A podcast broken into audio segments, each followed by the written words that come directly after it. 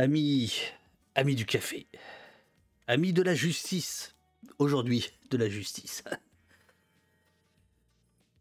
Amis, euh, amis de la parole qui se libère, bonjour, bonjour, nous sommes au poste pour un au poste spécial euh, assez délicat, assez délicat, je dois vous le dire, à mener aujourd'hui.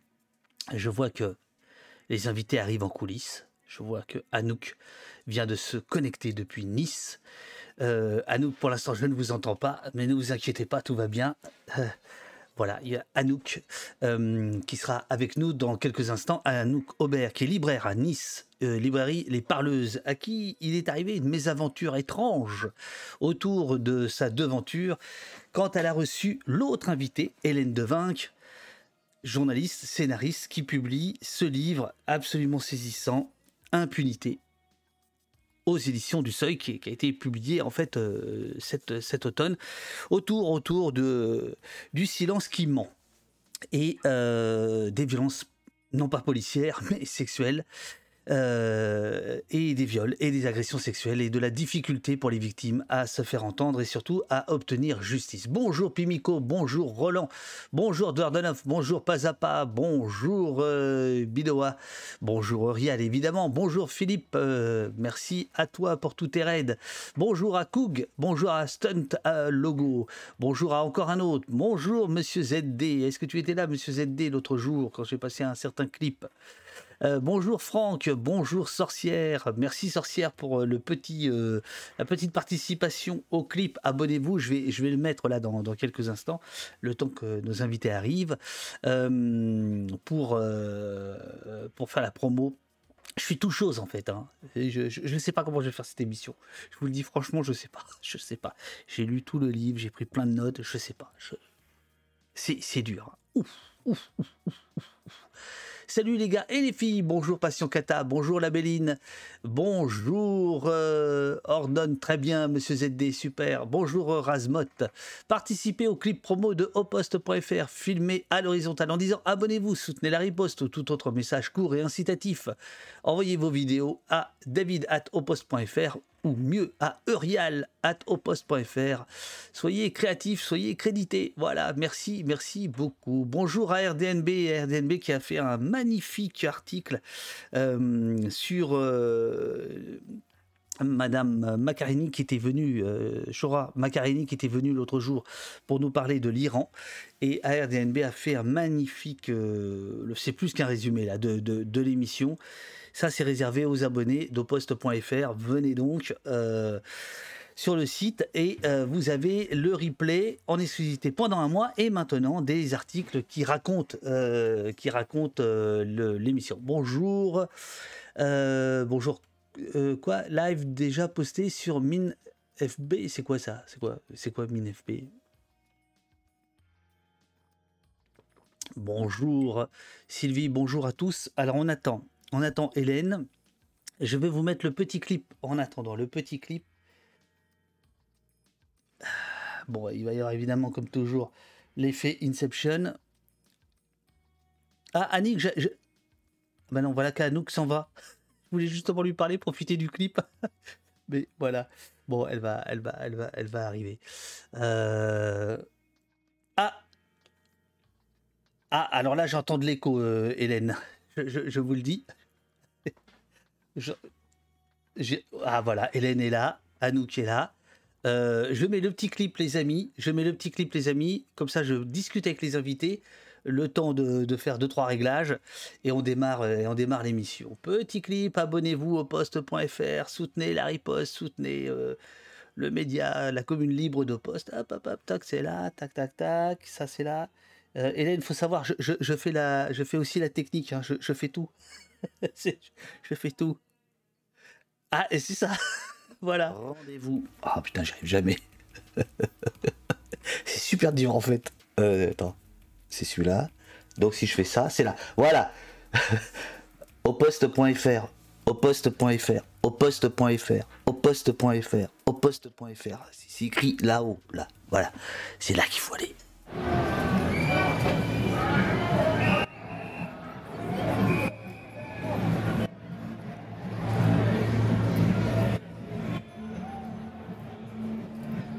Encore, abonnez-vous Abonnez-vous au poste C'est Sentier Battant. abonnez-vous au poste, hein, bien sûr, abonnez-vous euh, au poste.fr. Il y a des endroits où on va entrer dans les pieds et c'est pas le cas ici.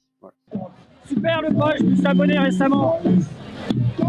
Oui, parce qu'on n'est pas chez les cons ici. Soutenez la riposte ou ce que vous voulez. Et abonnez-vous au poste parce que c'est bien ce qui fait euh, du frein. Abonnez-vous au poste Super, merci beaucoup. Et bravo, hein, bravo Bah bravo, c'est grâce à vous, merci.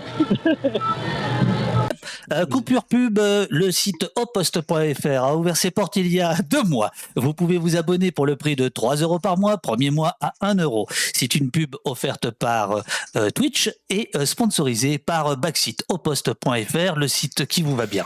Pour une information libre et indépendante, abonnez-vous, donnez sur oposte.fr. Abonnez-vous Abonnez-vous au poste Votre média a un, sens, et pour moi, et pour, et pour beaucoup de monde. Hein. Ah, abonnez-vous au poste.fr. Au poste.fr, abonnez-vous, bordel de merde.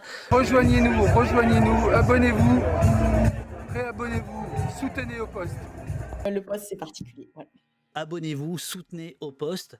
N'hésitez pas, on a besoin de, vidéos. Vous faites rapidement, abonnez-vous au poste, soutenez la riposte. Enfin, vous faites ce que vous voulez rapidement, tac, tac, tac, tac. Et puis on fera un petit, un petit mix de tout ça, car nous avons besoin d'abonnés au poste. C'est le moment plénel.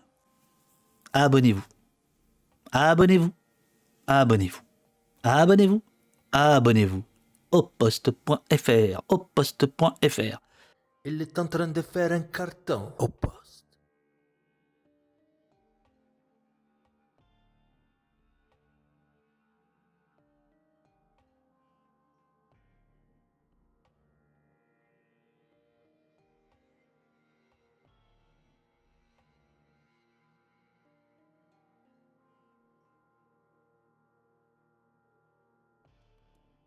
C'est la vie du petit déjeuner. Voilà. Alors j'étais mute, figurez-vous. Donc j'explique. Euh, il y a un petit décalage parce qu'il y a des silhouettes euh, qui doivent passer dans le champ d'une des invitées. Euh, donc on attend que tout ça se fasse tranquillement et je mettrai Hélène et Anouk à l'écran dans quelques, dans quelques secondes. Vous me dites, vous me dites quand, quand, c'est bon, Hélène. Ah, oh oui, mais là, non, non, la personne passe en dessous. je, je n'ai plus passer en dessous.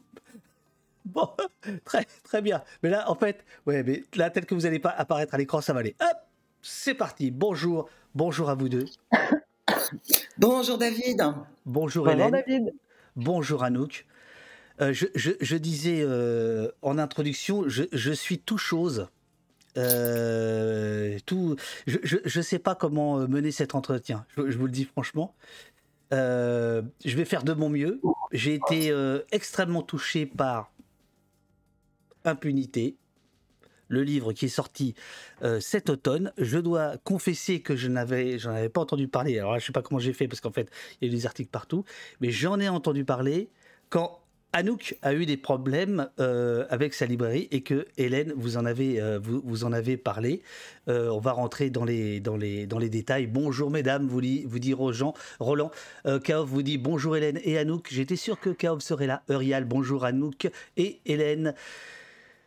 Euh, Kaof nous dit Le livre d'Hélène Devin qui est un véritable uppercut dans la tête. Merci à elle, merci aux femmes qui témoignent. Force à elle et force à nous. Abat le patriarcat. Bah, ça commence bien.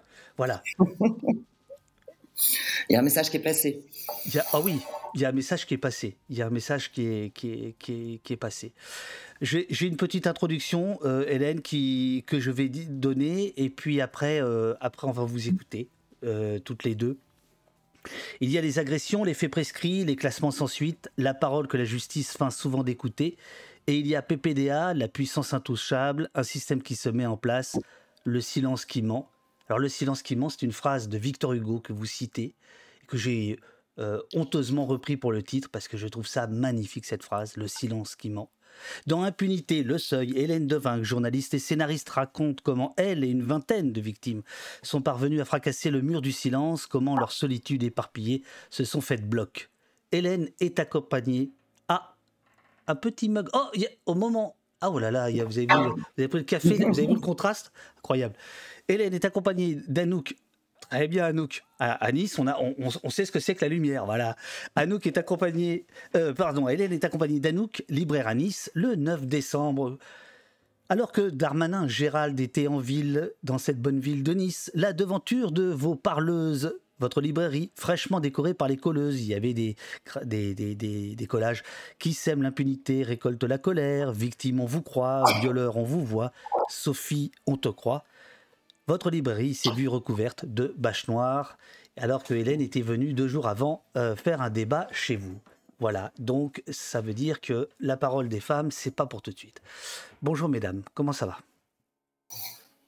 Bonjour David, ça va très bien. Super. Est-ce que la Parler présentation, d'impunité, c'est toujours super. est-ce que la présentation est, est correcte? Absolument, il y, a, il y a quelque chose qui me touche dans ce que vous dites, David, c'est parce que il ne vous aura pas échappé que vous êtes un homme et que euh, souvent ces sujets, on a l'impression que c'est des, des sujets de femmes, qu'il n'y a, a- a pas d'hommes dans l'histoire, qu'il n'y a pas d'hommes autour, que c'est les femmes qui doivent prendre la parole, que c'est les femmes qui se battent, que c'est les femmes qui en parlent entre elles. Que... Et en fait, euh, moi, ce que j'ai voulu faire dans ce livre, c'est justement essayer de faire comprendre euh, aux, aux hommes ce que c'est l'agression. Et c'est très difficile parce que, euh, David, vous, vous ne risquez pas de vous trouver dans les situations dans lesquelles nous nous sommes toutes trouvées. Bah écoutez, c'est très simple. On va commencer par la page 77. euh, parce que c'est celle-là en fait qui m'a fait basculer. Ouais. Pour les hommes qui lisent ce livre, je me suis beaucoup demandé, écrivez-vous, comment leur faire ressentir ce qu'a vécu Chloé avec le doigt. Le doigt entré dans son vagin. Je n'ai pas trouvé de solution. Les femmes ont immédiatement une sensation quand on évoque un doigt dans un vagin. Cette sensation n'est pas transposable. Ça n'est pas une question de talent ni de puissance d'évocation.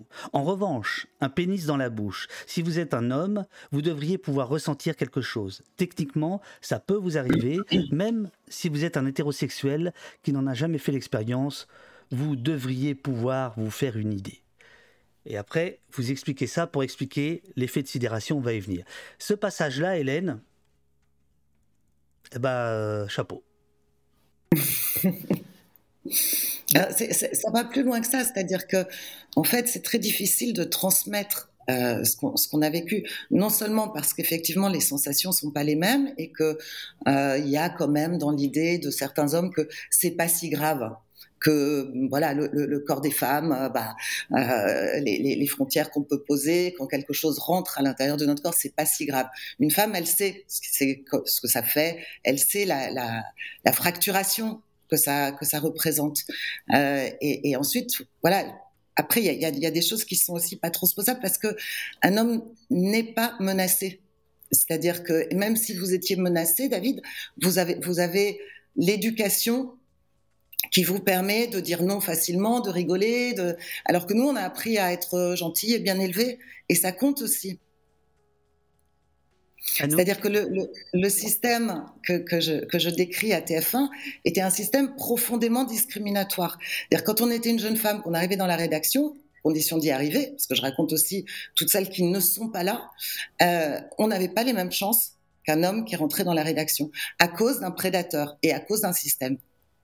Oui, parce que, alors je ne l'ai pas dit tellement ça me semblait évident, j'ai des notes autour de PPDA, c'est c'est de, évidemment de lui dont, euh, dont on parle, euh, mais au-delà de lui, en fait, c'est un, c'est un système d'ailleurs, parce que euh, vous, évoquez d'autres d'autres personnes dans la hiérarchie de, de, de- de TF1 euh, qui n'étaient pas en reste, question agression sexuelle et, et, et, et- viol présumé.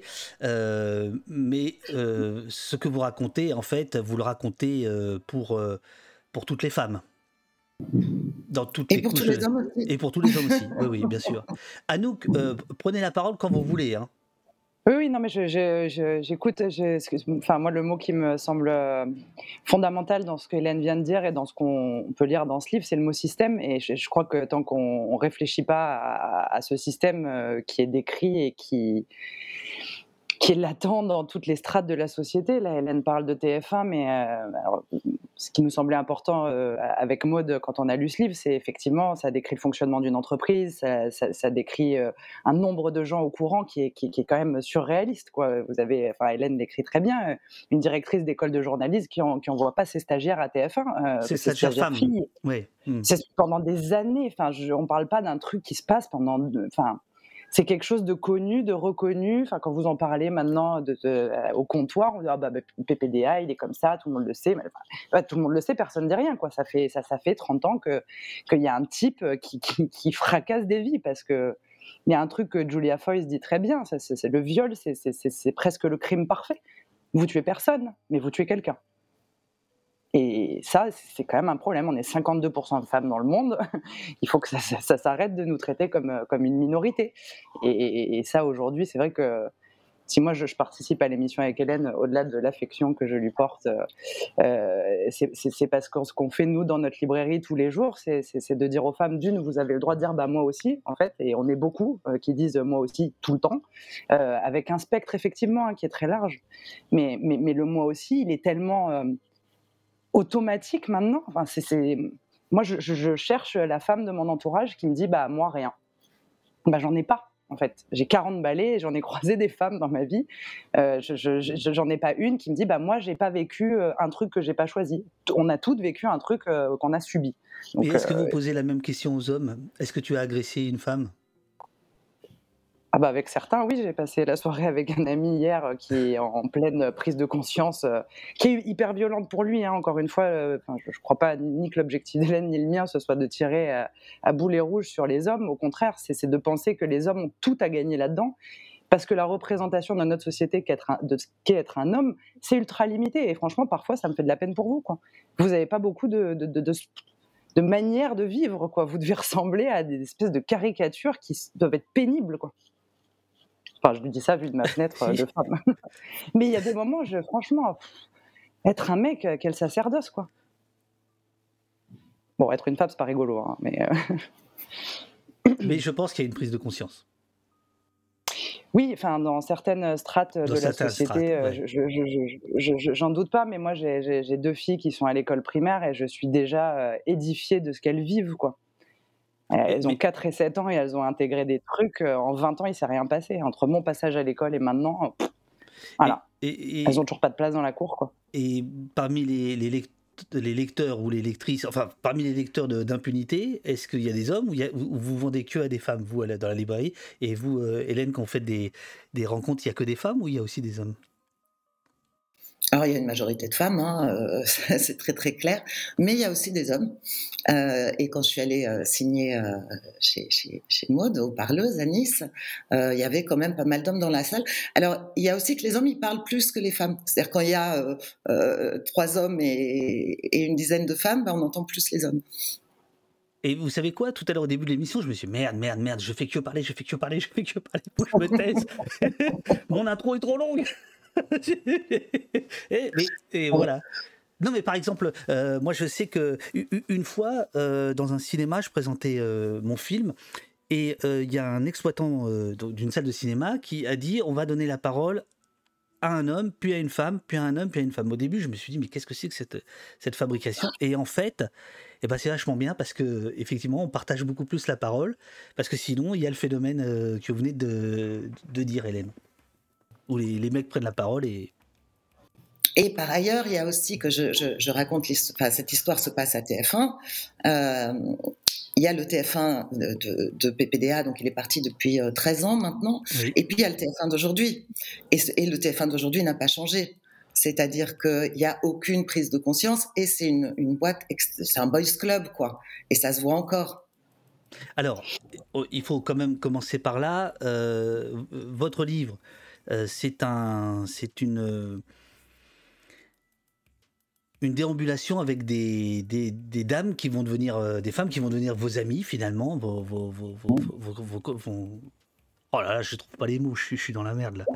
Je, je Nos suis ému, sœurs. Euh, qui, qui sont avec vous, euh, voilà, qui ont été victimes d'agressions sexuelles, pour certaines de viols, euh, qui ne se connaissent pas, qui vont raconter des scènes extrêmement similaires sur un laps de temps extrêmement long, ce qui veut dire qu'il y a quand même un souci. Hein, autant de témoignages concordants de gens qui ne se connaissent pas, etc. Est-ce que vous pouvez nous en dire un petit peu plus quand même Le- le- Alors, c'est pas seulement des femmes qui ont vécu euh, des agressions, qui vont du harcèlement à l'agression au viol. Oui. C'est aussi des femmes qui, euh, spontanément, quand l'affaire est sortie, quand Florence Porcel a porté plainte et quand Patrick Poivre d'Arvor et ses amis ont occupé euh, les médias pour dire que euh, euh, non, jamais rien, c'était des menteuses, des folles, euh, qu'il s'était rien passé que c'était un homme charmant, etc. Tout, tout un, discours qu'on entend à chaque fois qu'un homme est accusé. Chacune de notre côté, on a pris notre téléphone, on a trouvé le numéro euh, des enquêteurs et on les a appelés pour raconter ce qui nous était arrivé. Donc c'est pas seulement, il y, a, il y a beaucoup de femmes qui se sont manifestées plus tard ou qui ne se sont pas manifestées.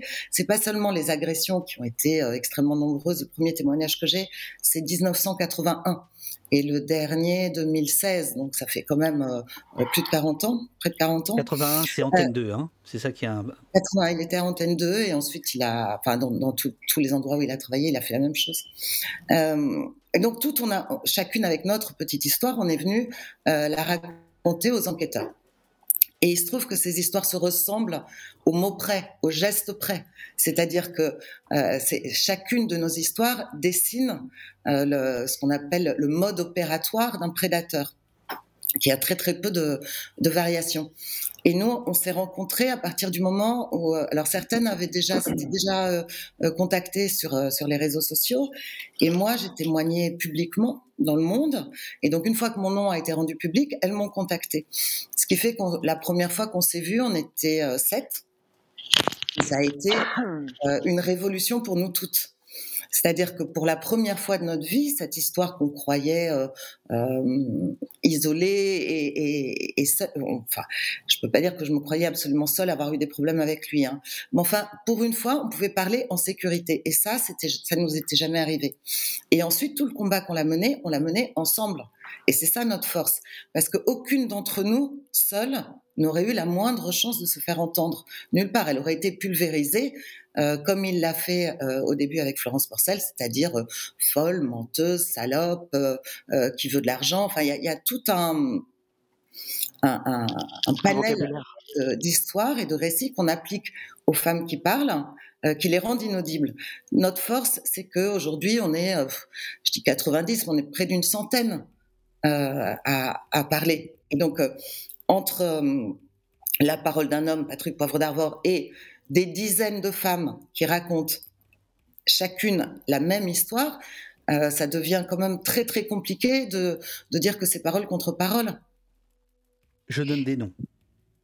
Agathe, Alexandra, Alexandra, Aline, Amandine, Amandine, Anouk, Armel, Astrid, Aude, Aude, Béatrice, Bénédicte, Camélia, Camille, Camille, Candice, Cécile, Cécile, Céline, Chantal, Charlotte, Chloé, Claire, Claire, Claire, Claire, Clémence, Diane, Elisabeth, Élodie, Émilie, Emmanuel, Emmanuel, Florence, Héloïse, Isabelle, Isabelle, Joséphine, Julie, Justine, Karine, Laetitia, Lorraine, Lisa, Maïté, Margot, Marie, Marion, Mathilde, Monique, Muriel, Nora, Pauline, Stéphane, Stéphanie, Sonia. C'est quelques noms que vous euh, citez, page 250. Oui, ça c'était quand j'ai fini le livre, euh, c'est-à-dire euh, l'été dernier. Depuis, euh, la liste s'est encore beaucoup rallongée. Alors, le- vous avez parlé de mode opératoire. Le mode opératoire, c'est ce que vous appelez le coup du plateau. On- que je vous raconte le coup du plateau? Soit je lis votre euh, livre, soit vous le racontez, mais c'est peut-être mieux de vous entendre. Mais je- sinon, c'est pas Ouais, je peux la 63. raconter, C'est-à-dire qu'en fait, euh, la, majorité des femmes qui ont témoigné dans, dans ce dossier racontent euh, exactement le, le même, euh, le même procédé qu'il a fait donc dans, dans toutes les rédactions où il est passé, c'est-à-dire à France 2, à TF1 et ensuite, je crois, à Radio Classique. Euh, c'est il invitait une, une, jeune femme, alors qu'il connaissait quelquefois même pas, parce qu'elle lui avait juste écrit une lettre, envoyé un manuscrit, euh, euh, ou alors qu'il avait croisé dans un salon littéraire, ou alors euh, euh qui, qui, qui, qui, croisait euh, dans, dans le train. Là, une femme qui n'était pas de la rédaction, en tout cas, qui avait qui voulait devenir journaliste, par exemple, souvent. il lui disait venez voir à 20 heures. La femme arrivée, on l'a installée au, fond du plateau, euh, sur, une, sur, une, petite chaise derrière les caméras. Donc elle voyait Patrick Poivre d'Arvor faire son journal. Il arrivait à la dernière minute, euh, il, il, il, lisait ses lancements. Qu'en général, il n'avait pas écrit, j'en sais quelque chose parce que je les ai écrits pendant, pendant deux ans. Euh, et puis le journal se terminait. Les, et les lancements, c'est les, les, petits textes que, que lit. Texte du présentateur. De présent, de, du présentateur, voilà, c'est ça.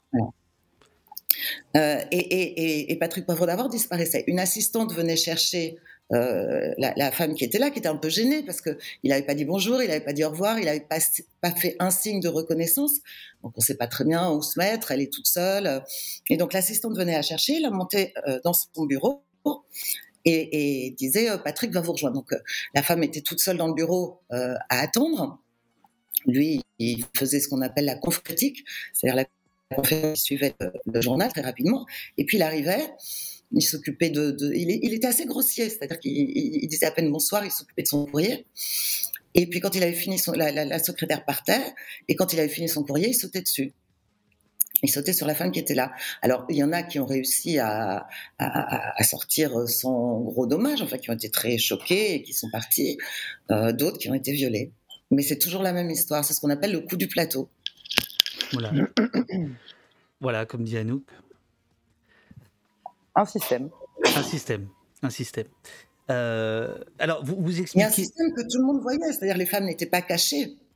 Alors maintenant, les gens disent euh, ah oui, mais on, on savait. Alors la, rédaction après le 20 h il n'y a plus personne à TF1.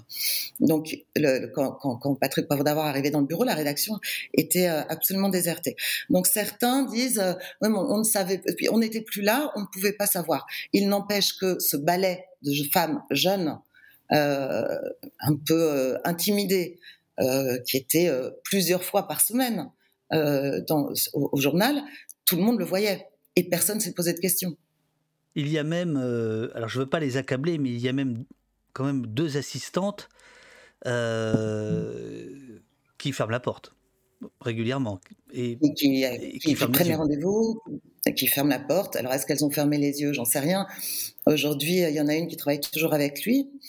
Euh, les deux disent euh, que bien sûr, euh, c'est pas possible.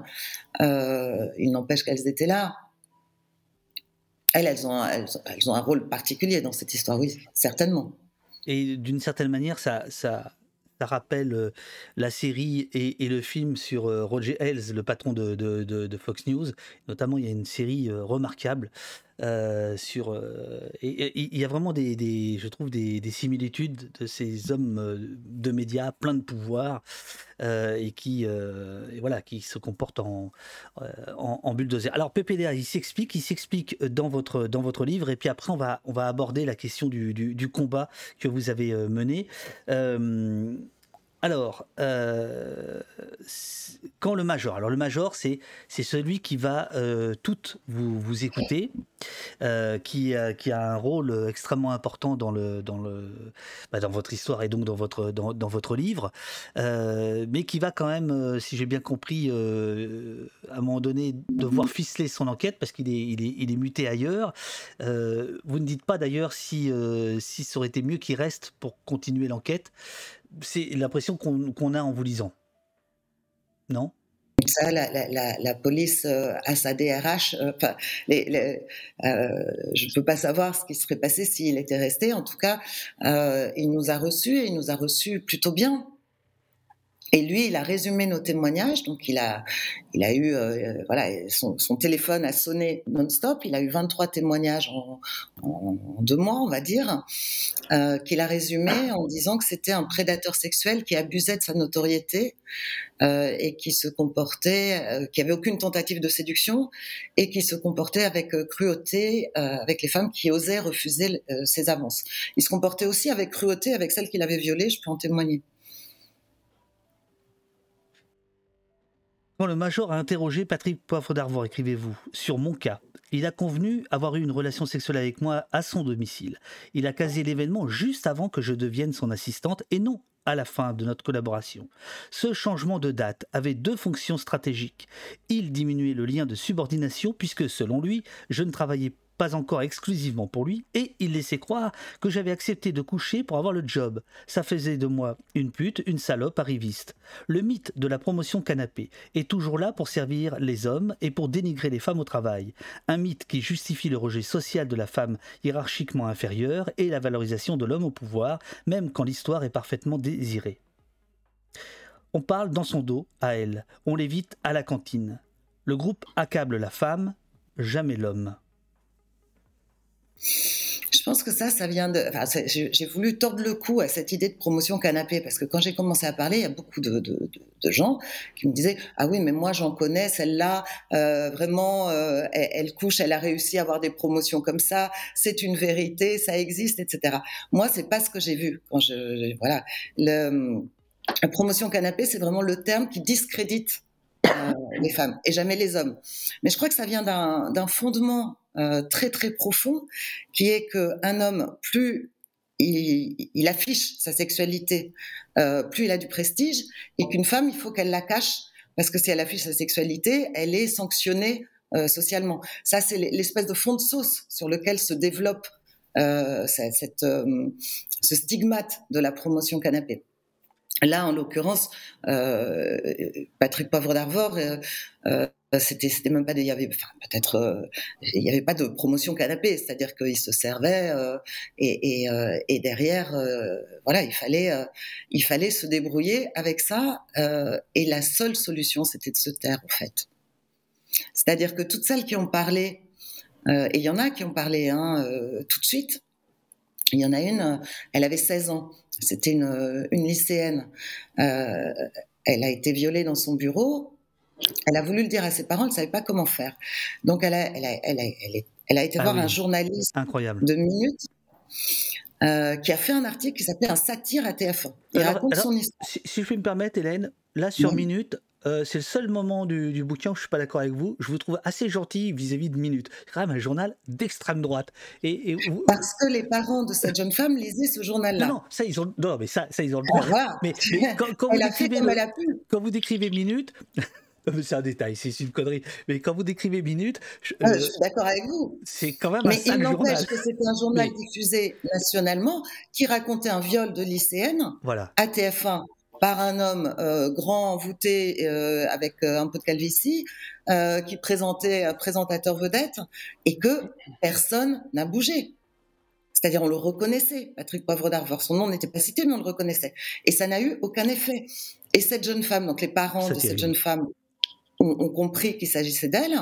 Qu'est-ce qu'ils ont fait? Ils l'ont emmenée voir un psy, pas pour savoir si elle était blessée, pour savoir si elle n'était pas folle pour raconter un truc pareil. C'est-à-dire que personne ne l'a cru. Et il y en a d'autres qui ont parlé. Euh, seule, aucune femme ne pouvait dire quoi que ce soit. Et se taire, moi je me suis tue complètement. C'était, euh, c'était être saine d'esprit. Et on s'est toutes tues. Parce qu'il n'y avait aucun endroit où parler. C'est-à-dire, on parlait, on était fracassés.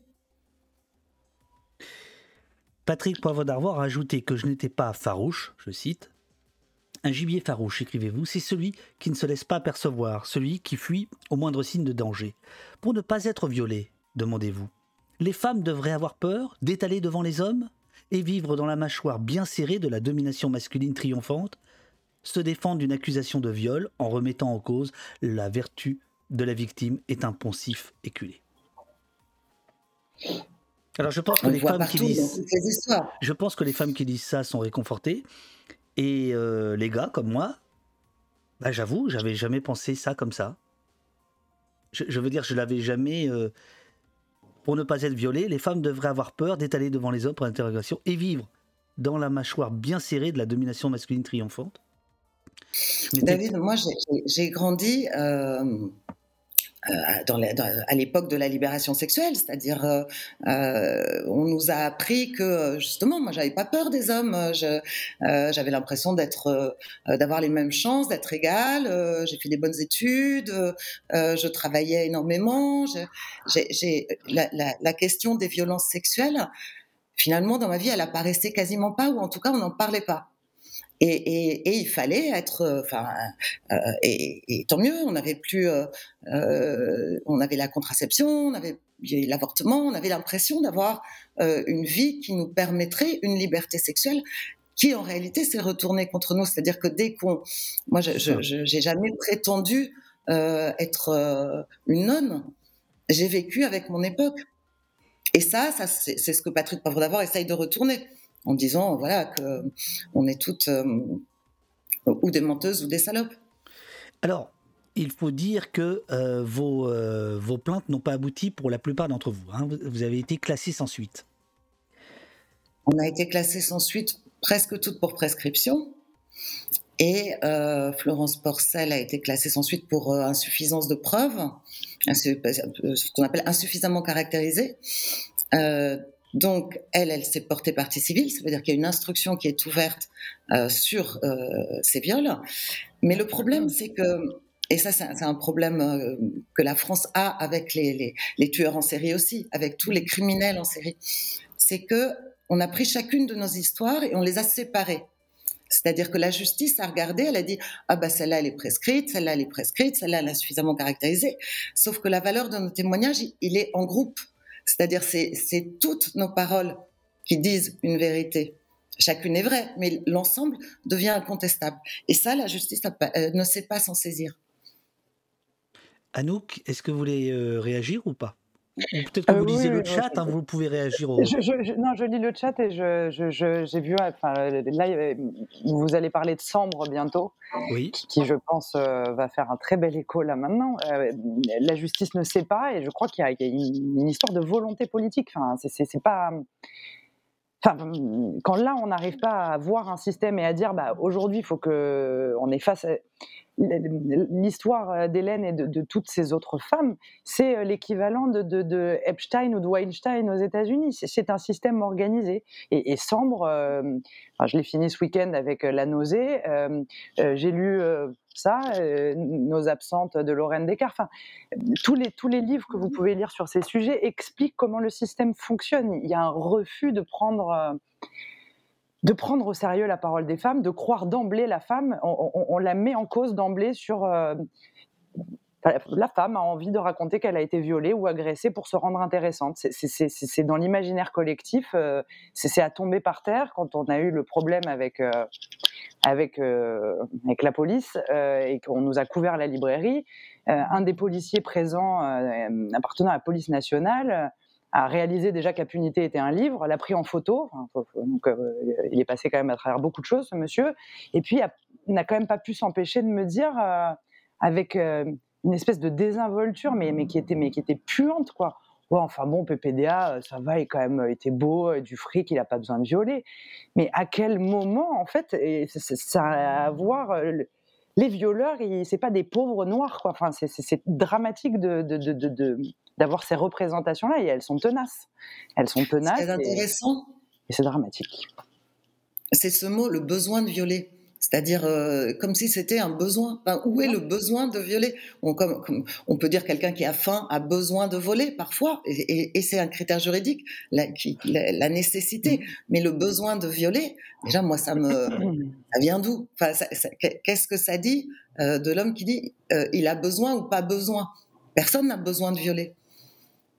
Alors le, le paradoxe dans votre dans votre histoire, c'est que le major, la police va, bien vous écouter. D'ailleurs, vous soulignez que vous avez eu plutôt de la chance par rapport à beaucoup de femmes qui qui ne veulent même pas porter plainte tellement c'est compliqué de le faire, etc. Parce qu'on est mal accueilli, parce qu'il n'y a pas d'écoute, parce que euh, vous êtes immédiatement suspecte et, non plus victime, etc.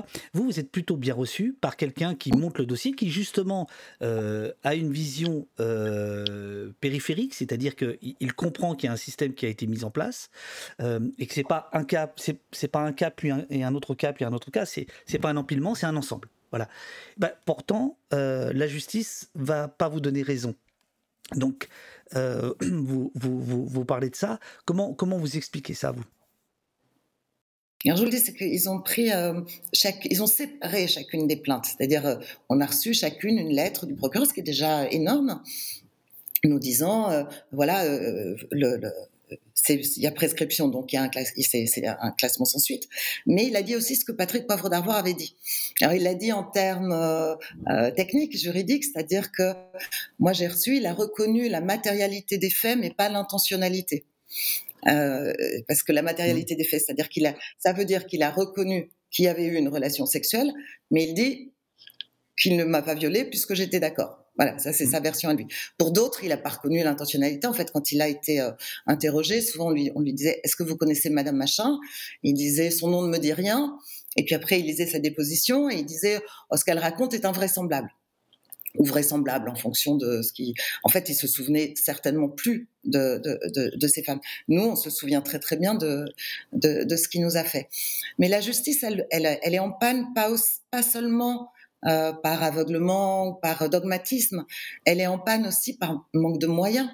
C'est-à-dire que s'il avait fallu vérifier chacune de nos accusations, etc., si, et, et, il, elles n'ont pas été fait parce qu'elles sont prescrites, ça a été fait quand même un, petit peu, mais pas beaucoup, ça demande énormément de moyens. Et en fait, les, dossiers s'accumulent et on classe parce que on classe euh, parce qu'on n'a pas le temps de, de travailler, parce qu'il n'y a pas assez de monde, parce qu'il n'y a pas assez d'intérêt pour les victimes. C'est ce que vous, euh, que vous écrivez, page 137. Il y a des raisons pragmatiques, l'encombrement, le manque d'un magistrat, les jugements rendus des années après les faits, les audiences jusqu'à minuit, tout manque, le personnel, les moyens, le temps, l'intérêt pour les victimes. Parce que c'est effectivement un livre qui porte beaucoup là-dessus, hein, sur, le, sur le combat, euh, le, le, le, le, combat euh, judiciaire. En fait, c'est un livre qui raconte un an euh, de ma vie à partir du moment où j'ai parlé, où j'ai parlé publiquement et où j'ai parlé à la justice de mon pays, et tout ce qui s'est passé ensuite. C'est-à-dire que nous, une fois que la justice nous a dit on peut rien pour vous, on s'est dit bah voilà, on a, on a parlé. Alors Parler, ça veut dire aussi euh, euh, que vous en, votre réputation en prend un, sacré coup. Hein. C'est pas, c'est pas très agréable à raconter, et ce qui se passe derrière n'est pas très agréable à vivre. Euh, et donc derrière, on, s'est dit, bah voilà, cette histoire, on va la faire, on va la faire savoir, on va la faire connaître. Et donc, on a travaillé avec des journalistes. on avait, on était toutes, enfin pour beaucoup, on était journalistes, en tout cas au début. Oui. parce que c'était plus facile de se trouver comme journaliste, euh, mais ensuite il y en a eu de tous les milieux et de, tous les horizons. Euh, et donc je raconte comment euh, on a essayé de raconter cette histoire qui nous semblait d'utilité publique. C'est-à-dire que ça raconte comment pendant 40 ans un homme peut être criminel sans qu'il ne lui arrive rien, et il lui arrive encore aujourd'hui rien. Donc la question c'est comment c'est possible, mais c'est aussi Qu'est-ce qu'on a, nous, on a raconté à la justice et qu'est-ce que la justice laisse tomber Alors sur, sur, le, sur les effectivement vous, racontez vos, rencontres avec les journalistes de Libération, du Monde, de Mediapart, euh, euh, et sur le monde journalistique. Après je reviendrai sur la, sur la, sur la justice. Euh, alors non sur le monde journalistique on, parlera aussi mais plus tard du, du, cas incroyable. Ah du, cas incroyable de 7 à 8. Euh, mais euh, sur, les journalistes euh, qui, qui, ont donc été victimes, dans notre affaire, beaucoup de victimes sont des journalistes, écrivez-vous. L'agresseur est un journaliste. Ceux qui peuvent en parler ou ne pas en parler sont des journalistes. Dans la presse, comme dans l'Église, regarder en face les pires dérives criminelles en son sein n'est pas une chose facile. Est-ce que vous pourrez expliciter un peu ça, l'omerta qui règne dans le monde journalistique? Je pense que c'est un peu comme dans l'Église, c'est effectivement, c'est-à-dire que euh, il y a quelque chose de très compliqué à reconnaître que même ceux qui n'ont rien fait sont quand même responsables de quelque chose. C'est-à-dire que nous, on a été tenus au, silence, pas seulement parce que euh, Patrick Pauvre d'Arvor était puissant, mais parce que aussi on n'a pas envie que ça arrive personne n'a envie que, que ça arrive. On a, c'est compliqué. Et euh, quand on a, il y a des journalistes qui nous ont contactés et, qui, ont été absolument infects. C'est-à-dire que ce qui s'est passé pour, euh, pour moi, c'est que je, je, suis journaliste et tout d'un coup, je suis devenue source.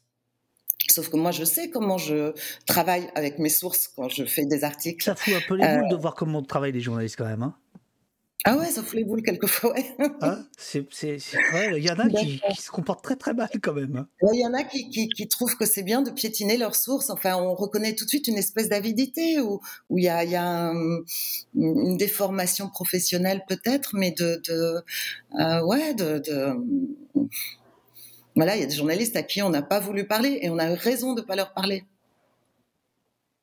Bon, alors attendez. C'est pas le cas de tous. Alors, on, on- on va quand même parler de celui de 7 à 8 parce que là, c'est pas possible. Page 216. Euh, Moi, donc- j'ai pas donné de nom. hein. comment? Non, Je n'ai pas- donné leur nom. Non, non, là, on, vo- on voit le- la, la confrérie quand même qui, qui- qui reste, mais euh, ça n'a pas d'importance. Ce qui compte là aussi, c'est de, de- de voir le. bon, donc 7 à 8, c'est quand même l'émission, c'est le vaisseau amiral, c'est la puissance totale. Donc voilà le, le genre de truc. Donc d'abord, vous voyez le sous-chef, je sais plus comment vous l'appelez. Euh, ensuite, le supérieur hiérarchique, le grand chef, le chef intermédiaire. Et donc, le grand chef de, vous dit on va pas se mentir, Hélène dans- vous dit-il, m'a-t-il dit, écrivez-vous, dans une confraternelle complicité, je veux des viols. C'est comme ça que la conversation s'est terminée. Il me parlait à moi, il savait ce qui m'était arrivé, il voulait que je témoigne, et il me dit, euh, euh, voilà, je veux des viols, ça veut dire je veux du sensationnalisme, je veux, euh, il, il veut pas des témoignages, il veut des viols, il veut le moment où une femme raconte comment le type a baissé son pantalon. Voilà, c'est tout. Et cela, il faut pas leur parler. Mais vous vous reconnaissez, David? Vous connaissez les journalistes? Ah bah oui, je les connais. Non, non, mais, mais, mais je trouve ça bien d'en parler à, à ceux qui connaissent moins, quoi. Non, mais je- euh, quand, quand on lit ça, euh, franchement, euh, c'est- épouvantable. Il Mais vous dit- non, ce que je veux qui se dire, passe. c'est que Alors, à côté- c'est- le, le mec ose le dire à vous. Euh, vous voyez ce que je veux dire? C'est-à-dire que euh, vous, vous avez du répondant, vous avez une surface médiatique. Enfin, d'une certaine manière l'impunité, elle est là aussi, quoi. Je trouve. Bien sûr, absolument. Alors, je ne veux pas non plus euh, euh, jeter la pierre sur l'ensemble de la confrérie, parce qu'il il y a aussi des journalistes qui ont été remarquables, hein, Absolument. ex- extraordinaires. Si, si- si on est là aujourd'hui et si on se parle, c'est parce que euh, il y a eu des journalistes qui ont, qui ont travaillé de façon absolument... euh, Ah là, c'est Libé qui vous appelle. Merci de ne pas nous oublier. Après, il y aura Mediapart et ensuite il y aura Le Monde. Enfin, pas, pas dans cet ordre-là d'ailleurs. C'est plutôt Le Monde, Libé, Mediapart. Et effectivement, Libé avait fait une une euh, euh, qui, qui va faire sensation avec vos visages. Euh, vous mettez une condition, c'est qu'il n'y ait pas le visage de PPDA dans, le, dans, le, dans le dossier. Vous pouvez expliquer pourquoi? Ça, c'était très, et c'est toujours, c'est très important, c'est que ces histoires-là, on les raconte toujours du point de vue de l'homme. Et même moi, quand je racontais au début, il y avait toujours des gens pour me dire, mais il pensait quoi, mais tu crois que, et, comment il était, etc. Euh, le, le- centrer le récit sur le prédateur, sur le criminel, ça veut dire ne pas voir euh, ce qui se passe pour nous. Et donc, comme Libé avait recueilli nos témoignages euh, de façon très euh, euh, soignée, très longue, euh, et les publier, l'idée c'était de raconter l'histoire de notre point de vue. Et ce livre aussi, c'est ça, c'est retourner la caméra. C'est-à-dire ne plus raconter l'histoire en, en- en faisant d'un héros euh, le criminel, ce qui est le cas de beaucoup de, euh, de séries et de beaucoup de, de films. C'est une narration classique. La narration de notre point de vue, de notre côté, elle est beaucoup plus difficile à, à imposer. Mais il y a la, y a la, la confrérie des, des journalistes, et puis euh, après, quand, quand le livre est sorti, il y a eu la confrérie des libraires, euh, et, et là, ça a été une autre histoire, c'est-à-dire que quand enfin, les, les signatures dans les librairies ont été des moments euh, extraordinaires d'une liberté de parole, euh, des espaces de parole que, que j'avais jamais vus ou, ou eu ailleurs. Euh, je sais pas, peut-être que Anouk peut, euh, peut le raconter.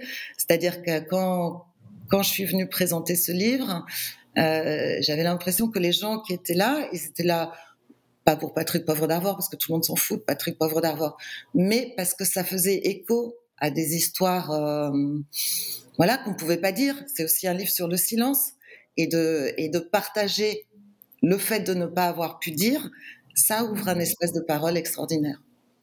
Et là, les libraires ont été euh, formidables. Anouk, je crois qu'elle vous a lancé une petite perche. En grande professionnelle qu'elle est, là, elle, retrouve son Oui, plateau oui. Elsie, là. Tac, tac, tac. alors, ouais, mais- Être entouré de deux journalistes à, à presque 10 heures du matin le lundi, c'est impressionnant pour, euh, pour une libraire. Euh, non, mais je, je- non, mais je crois que vraiment, euh, moi, je, je suis pas libraire depuis très très longtemps, donc je n'ai pas non plus un recul sur cette profession, mais en tout cas, en 5 ans, 6 ans, je, constate que les librairies, euh, certaines hein, évidemment, euh, deviennent euh, des espaces de résistance contemporaine. Absolument. Et, et évidemment, arrivent sur des tables, c'est pas c'est pas pour rien que les, les- les femmes victimes de violences avec le spectre dont on parle hein, utilisent les cris pour pour parler parce que en fait elles ont pas de place pour parler, donc il faut écrire, il faut être lu. Globalement, c'est pas parce qu'on est une librairie féministe, mais dans quand même beaucoup de librairies et, dans les rencontres, ce sont des femmes qui se déplacent et pas des hommes. Euh, Il y a quelque chose d'un peu caricatural, mais euh, les, hommes achètent plus des essais, euh, mais pas les essais féministes. Et les femmes achètent plus de romans. ça, aussi, c'est très séparé. Mais moi, j'ai juste derrière moi là ma table un peu féministe, un peu engagée. Et alors, c'est- comme ça à vue, mais c'est globalement 98% de femmes qui achètent ces livres-là. Donc, c'est des femmes qui écrivent, lus par des femmes. C'est ultra nécessaire et ultra salvateur pour plein de femmes, mais là, le, le- le gros enjeu des années à venir, je crois que c'est- d'arriver à parler aux 48% restants. euh, et et qui, qui- voilà, je le répète, je, je suis persuadée que. Mais après, ils vont faire du euh, mansplaining. Ils vont vous expliquer ce que c'est que le- Mais ça, ils le Attention, il y a, euh, danger. Ils le font déjà, donc euh, voilà, c'est déjà, déjà en cours. Oui. Non, mais je crois que voilà, la, la librairie là prend une place dans la, la- la question euh, des violences euh, sexuelles hyper importante parce qu'on est un espace de liberté.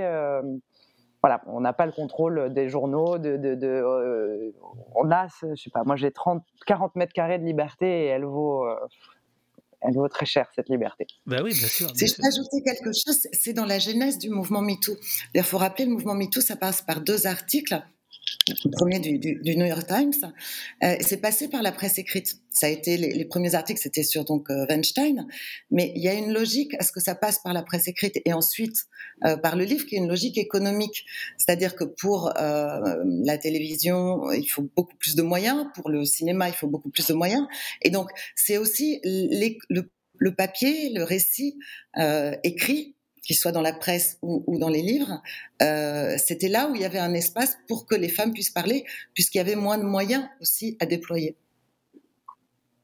Et, Et d'ailleurs, on, on le voit avec les, le, le mouvement des colleuses. hein, c'est un, c'est un mouvement, euh, alors qui colle effectivement, mais qui écrit à la base. Enfin voilà, c'est, c'est- ce sont des messages écrits. euh, ce qu'on a fait nous, c'était de l'écrit aussi. Euh, voilà, c'est- je crois que c'est, c'est là où on se fait le mieux entendre. Et d'ailleurs, euh, très vite, page 34, Hélène, vous, vous faites un point de vocabulaire euh, avec, le, pardon, avec le terme féminicide euh, et, et vous expliquez qu'il y a. euh, en, en- en gros, le vocabulaire peut changer la vie. Oui, le vocabulaire peut changer la vie et il nous manque beaucoup de mots. C'est-à-dire qu'avant, les féminicides, il n'y avait pas ce mot féminicide, on disait crime passionnel. Voilà. Il n'y avait pas de mot pour dire qu'un homme tuait sa femme, il n'y avait pas de mot. C'était un homicide, euh, Bah, crime c'était un passionnel, c'était passionnel. c'était pou- euh, c'était dégueulasse comme, comme terme. C'est dégueulasse. Il l'a Mais- tué mais par nous passion. C'est- C'est complètement fou.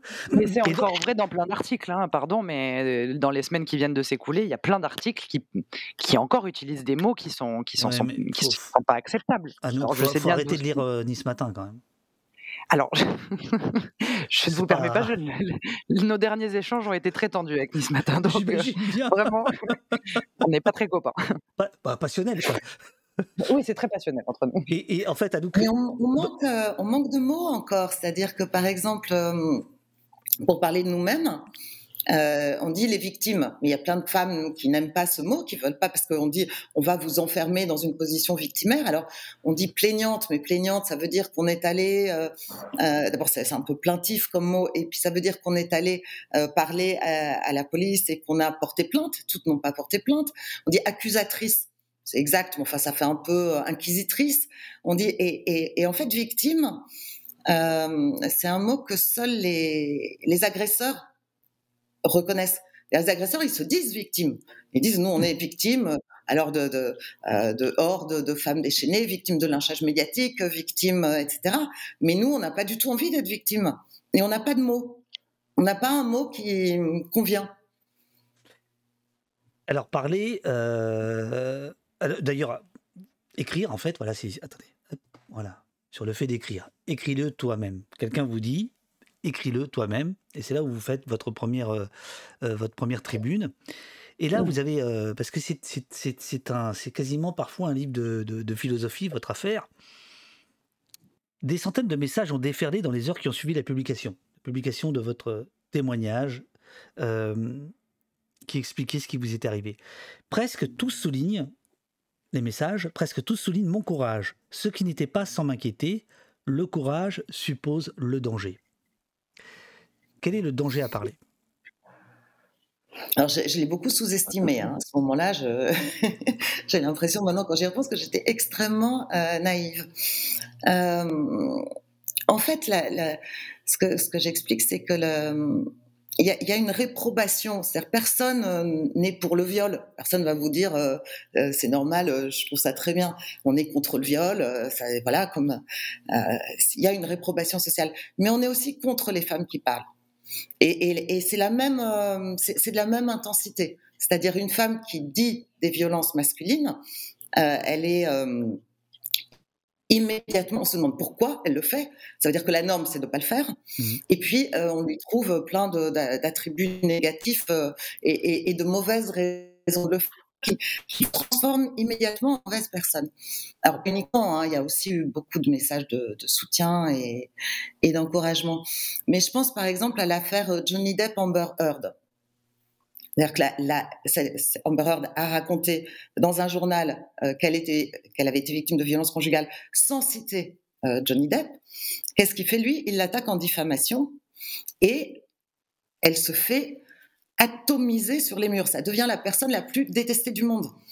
Euh, tout ce qui lui arrive à elle, c'est en, on va dire en, énorme ce qui nous est arrivé à nous en plus petit. C'est-à-dire euh, des gens qui vous parlent plus, des gens qui disparaissent, même, même des amis proches. Et ça, c'est très très blessant. Euh, et puis, voilà, des, des, des, rumeurs, de, de la calomnie. Parler, c'est s'exposer à la calomnie. Que j'imaginais pas à ce point. C'est-à-dire moi, quand j'ai parlé, je me disais bon bah je je dépends plus de la télévision, euh, euh, j'ai plus 20 ans, je je suis une femme plutôt euh, installée et, et et non rien. Jamais une femme n'est suffisamment solide pour ne pas être calomniée quand elle parle. Je, je vous écoute, moi. Euh, le livre aborde plusieurs fois, euh, vous- avez plusieurs images. Je laisse, euh, je laisse aux, aux gens de, de- de- de découvrir, de découvrir les, les images, mais il y en a une que, que- qui revient souvent, c'est celle des, des couches de papier peint de contes de fées. Est-ce que vous pouvez nous, nous expliquer ce que vous voulez dire par là? De c'est une peint. façon de parler de. Ouais, les, les- les couches de papier peint de contes de fées qu'on arrache un par un pour essayer de se faire entendre et de montrer euh, ce que j'appelle, le- je, parle du mur troué des violences qu'on a subies. Euh, c'est tous les mythes qui font qu'on on ne peut pas être entendu. Et c'est des mythes qu'on a intégrés, que les victimes, les femmes, Oui. ont intégrés elles-mêmes, qui les empêchent aussi de parler. C'est pas seulement quelque chose qu'on vous plaque sur la gueule, euh, où on aurait, nous, euh, une vérité. On est complètement imprégné de ces mythes-là. Euh, et, et c'est... voilà ce, que je disais, c'est-à-dire euh, euh, l'idée que euh, c'est un homme charmant, il n'a pas pu faire ça, toute la mécanique est très très lourde, qui, vient de millénaires de patriarcat, qui muselle notre parole et qui, une fois qu'on a parlé, font qu'on ne nous entend pas aussi. Euh, Aurore, euh, vous... non, On en a qu'une particulièrement, qui est la présomption de consentement. voilà. C'est-à-dire que je pense que Patrick Poivre d'Arvor a, a pu faire ça pendant tant d'années, c'est que c'est pas qu'on voyait pas ce qu'il faisait, c'est qu'on présumait tout autour que comme il était euh, euh, riche et célèbre euh, et qu'il avait du pouvoir, toutes les femmes étaient d'accord pour, pour avoir du sexe avec lui, ce qui est totalement faux. Mais tout autour, les gens se disent ah bah oui, s'il arrive quelque chose, c'est qu'elle est d'accord. Et cette présomption de consentement, elle est inscrite euh, quasiment dans, dans, la loi, dans le texte. C'est ce que d'autres féministes appellent l'accès au corps des femmes. C'est ça. Et alors, euh, tout, tout, tout, tout, ce qui se joue, c'est évidemment la, question de la parole et, et, en vis-à-vis celle, du, celle du, du silence. Vous, vous écrivez, page 70, comprendre sans... Parce que moi, à l'inverse de lui, je lis les livres. Mmh. Ah, bien. Comprendre sans détourner le regard, c'est que euh, ce qui est réellement un viol, c'est accepter que le viol n'existe que grâce au silence qu'il impose. Le premier à le savoir, c'est l'agresseur. Le silence lui assure une tranquille impunité et la permission de recommencer aussi souvent qu'il le veut. Enfermé dans la violence du traumatisme, coincé entre les murs de la honte et de la culpabilité, nous, donc les victimes, nous ne pouvons pas articuler notre détresse sa puissance de, de, destruction est amplifiée. Dans un terrible effort pour sortir du piège, on retourne la destruction contre soi, on se tait et parfois on se tue. Et là, vous évoquez d'autres deux cas. J'évoque deux, suicides. Euh, ce sont des gens, des proches de ces jeunes femmes qui se sont suicidées, qui ont, euh, qui ont raconté ou qui ont témoigné euh, devant la justice de ce qui était arrivé à ces jeunes femmes. Euh, c'est très difficile, il n'y a pas de statistiques, on peut pas, voilà, on peut, on peut pas savoir. Mais ouais, je pense que quelquefois, quand, on est totalement coincé, quand on peut pas parler, quand on peut même pas comprendre euh, ce qui nous est arrivé, l'agression, euh, Là, on retourne ça en autodestruction. Alors, ça va jusqu'au suicide, mais ça peut aussi euh, être des, scarifications, des, dépressions massives, euh, de l'anorexie aussi beaucoup. Alors, il y a aussi, euh, il y a aussi, alors ça, c'est, je l'ai découvert dans votre, dans votre, dans votre livre. Il y a, il y a un rapport avec les femmes anorexiques qui est qui est très très très violent. Enfin, de, qui est très violent bah, beaucoup des femmes qui ont témoigné étaient anorexiques, l'ont rencontré dans des périodes où elles étaient gravement anorexiques et sont allées vers lui euh, comme euh, un spécialiste de la maladie, puisque il a une fille lui-même anorexique qui s'est suicidée à 19 ans. Euh, et, du coup, il se présentait comme un père aimant qui avait compris les ravages de la maladie. Donc elles arrivaient totalement en confiance. Et il a abusé de ça. Et certaines victimes racontent qu'elles ont fait, euh, qu'elles ont subi euh, ces assauts sous le portrait de sa fille, dans son bureau. Alors dans son bureau, il y avait un grand portrait de sa fille anorexique et oui, il a violé plusieurs femmes anorexiques euh, sous le regard de sa fille, on va dire. Normalement, on déconne dans l'émission, mais là, on déconne pas. Non, c'est pas drôle ça. Non, c'est pas drôle. Euh, je, reviens à la, justice. Euh, il y a la question de. Hum, non, c'est pas drôle. Il y, a la question des expertises euh, psychologiques, dont vous dites mmh. qu'en fait, ce, sont les victimes qui sont soumises au test et pas l'agresseur. Pour savoir. Alors ça, c'est toujours, c'est toujours comme ça. C'est-à-dire que au stade de l'enquête préliminaire on soumet euh, la plaignante, celle qui vient raconter, à une expertise psychologique. En fait, c'est des, mm, tests de mensonge, on va dire. C'est-à-dire qu'on voudrait bien qu'elle mente d'abord. On regarde d'abord si la femme n'est pas folle, si elle n'est pas menteuse. C'est le premier réflexe. C'est le premier réflexe de la justice, c'est le premier réflexe de la société. Ensuite, euh, et, c'est un peu, alors là, pour le coup, c'est un peu des, des tests de, mm, comment, dire, de, de, bonne euh, présentation, quoi. Est-ce qu'elle a l'air crédible? Est-ce que et souvent dans ces expertises, euh, le trauma se retourne contre elle. C'est-à-dire que euh, si les femmes sont psychologiquement perturbées à cause de l'agression, on va dire ah ben, elle est psychologiquement perturbée, donc elle donc, donc elle n'est pas crédible. C'est des tests de crédibilité. Ensuite, quand ça passe au niveau de l'instruction, là, euh, on fait une expertise psychologique pour les hommes aussi. Mais c'est d'abord les femmes qu'on examine, on va dire. Est-ce que je peux dire une petite chose? Je, je, repense à cette mais ça fait partie du livre d'Hélène et de, de livres d'autres femmes. Il y a un problème dans les moyens judiciaires, mais pour moi, il y a un, un problème fondamental avec la police. Euh, bon, bah, je, j'enfonce des portes ouvertes, je sais bien, mais il y a quand même des choses qui sont demandées aux femmes au-delà de l'expertise pendant quand une femme porte plainte ou quand une femme vient raconter ce qui s'est passé. Il y a des questions qui sont posées aux femmes qui, qui, me semblent à réfléchir de la part d'une institution. C'est-à-dire quand une institution demande à une femme qui vient raconter des violences sexuelles qu'elle a subies et qu'on lui demande si elle y a pris du plaisir, si elle a mouillé, si elle a joui, je ne comprends pas, et, on peut me le montrer par A plus B, ou voilà, quel est l'intérêt de cette question? Que vient chercher cette question chez la femme, à part lui remettre le nez dans la violence qu'elle vient de subir? Mmh, Quand bien même la réponse à le fait d'avoir un orgasme pendant un viol, la réponse est oui, donc ça fait d'elle une menteuse, ou la réponse est non et semble logique puisque c'est de la violence. Donc aujourd'hui, quand tu voilà, qui réfléchit à ces interrogatoires, qui définit ces questions comme nécessaires à la réception d'une d'une plainte pour violence sexuelle ou pour agression sexuelle je, je, trouve que là encore, euh, à, part un mec pour penser à une idée comme ça, euh, voilà, qu'est-ce que ça vient servir Qu'est-ce que ça vient euh, crédibiliser dans le discours de, la femme qui, vient raconter ça Je, m'interroge et Hélène n'est pas la seule à avoir pu entendre des choses comme ça.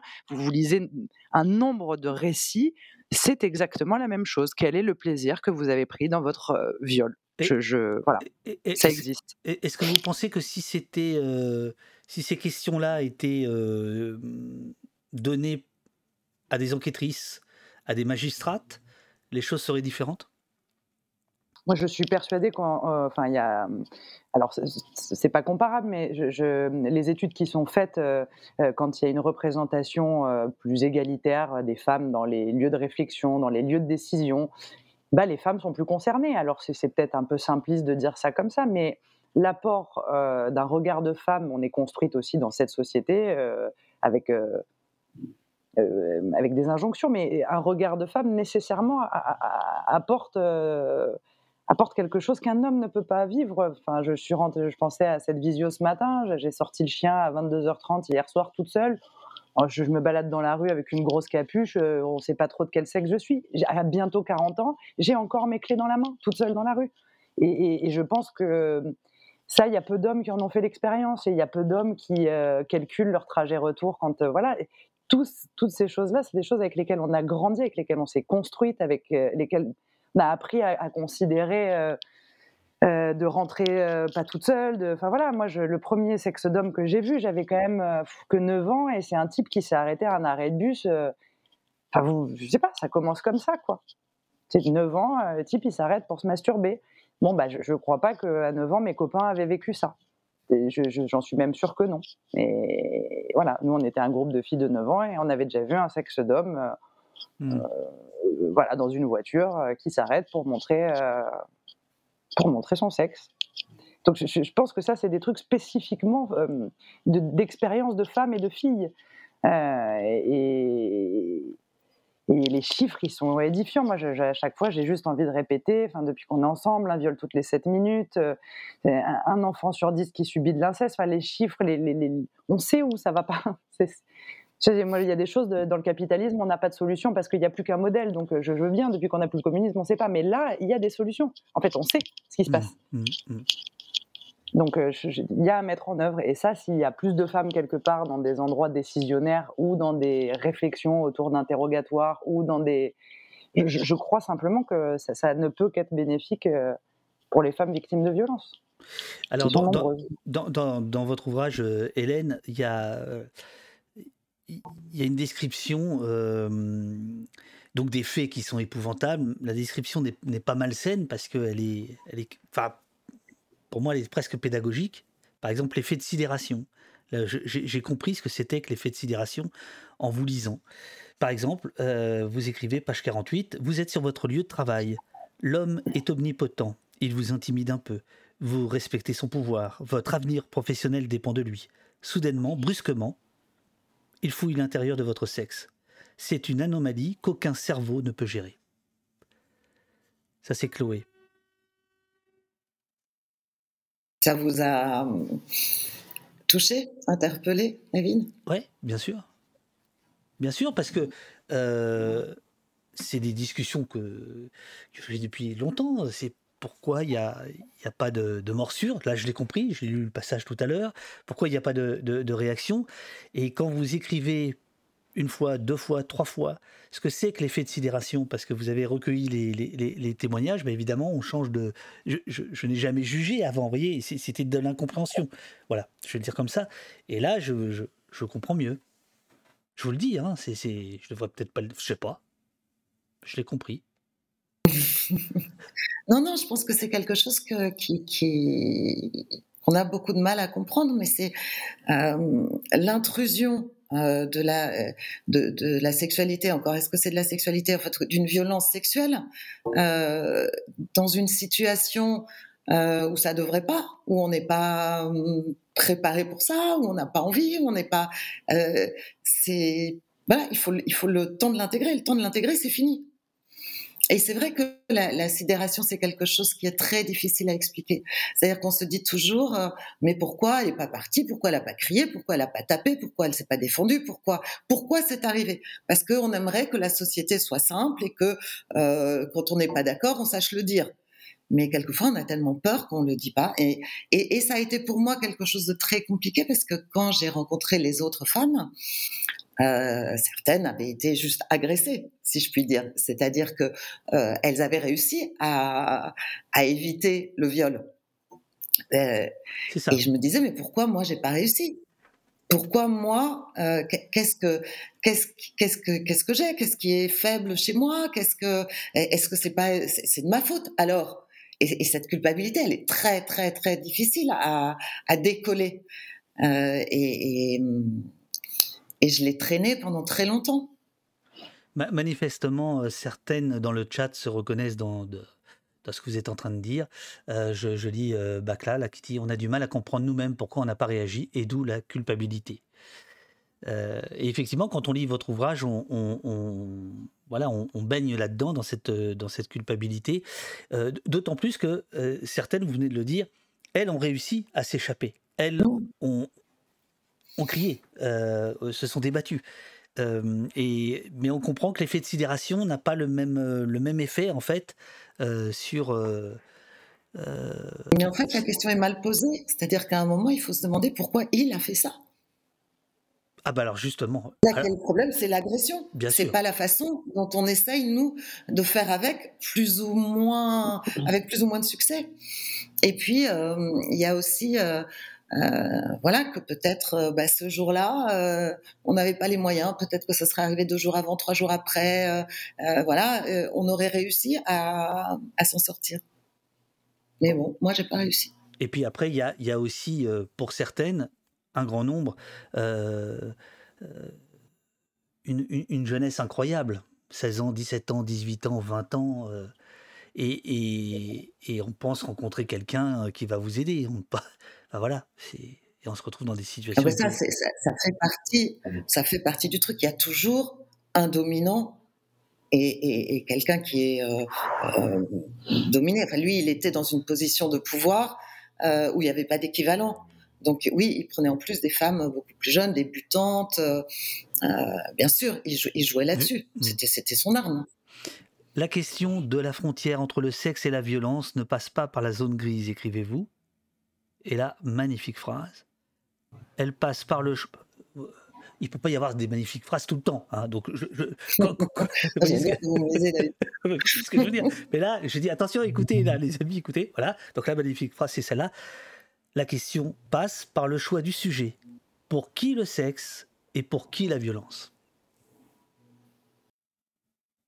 Bah, je suppose que pour Patrick Poivre d'Arvor, et c'est ce qu'il a défendu devant les policiers, c'est ce qu'il a euh, défendu tout le temps, euh, c'était du sexe, quasiment du libertinage incompris, on va dire. Pour moi, pour nous, pour euh, toutes les femmes avec qui j'ai parlé, c'était de la violence, c'est pas du sexe, enfin c'est pas ça le sexe. C'est de la violence sexualisée.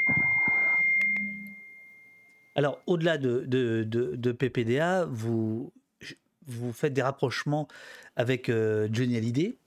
Vous rappelez comment euh, euh, Éric de Montgolfier, le, procureur, a dit que ça a été la plus terrible affaire qu'il ait eu à, à subir, euh, puisqu'il a eu un nombre inc- incalculable de, de, de, de pressions. Je, je, je, je- raconte de mémoire, euh, vous rappelez que Bernadette Chirac était même elle-même intervenue à la télévision en disant on touche pas au trésor national, euh, Johnny, etc. Et donc il n'y a pas eu de, il a pas eu, il a pas eu de, de suite. Vous parlez de hum, Nicolas Hulot, là aussi à TF1, où il n'y aura pas de suite. Vous parlez donc évidemment abondamment de, de- de PPDA. Et donc ce que vous voulez nous expliquer, c'est qu'il y a euh, un- un- une impunité encore plus grande dès lors qu'on touche au Star System, en fait. Absolue. C'est une impunité absolue. C'est-à-dire que dans le, aucune vedette, à un certain niveau de célébrité, aucun homme n'a jamais été condamné.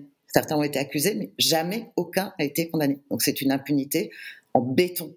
Euh, mais là, peut-être je vais laisser parler Anouk parce que euh, celle qui a accusé Johnny Hallyday de viol, Marie, euh, elle était là à Nice quand on a quand on a fait la signature. Euh, bah, en fait, oui, Hélène et, Marie se sont rencontrées quelques heures avant la signature à la librairie et ça a donné encore à cette soirée une autre dimension. hein. La, présence de Marie, c'est une femme qui a été dans une, dans une solitude. euh, Aujourd'hui, euh, l'espèce de chance qu'ont les femmes, c'est de pouvoir se, regrouper, de pouvoir se retrouver. Euh, Marie, elle a été clouée au pilori, elle a été dans une solitude absolue, elle a été suivie, elle a été menacée. Il y a eu un nombre d'enquêteurs engagés par Johnny hallucinant pour l'intimider. Euh, bon, le procureur de la République en parle à l'époque hein, euh, de la difficulté qu'il a à gérer cette affaire. Et cette femme finit par être condamnée à de la prison.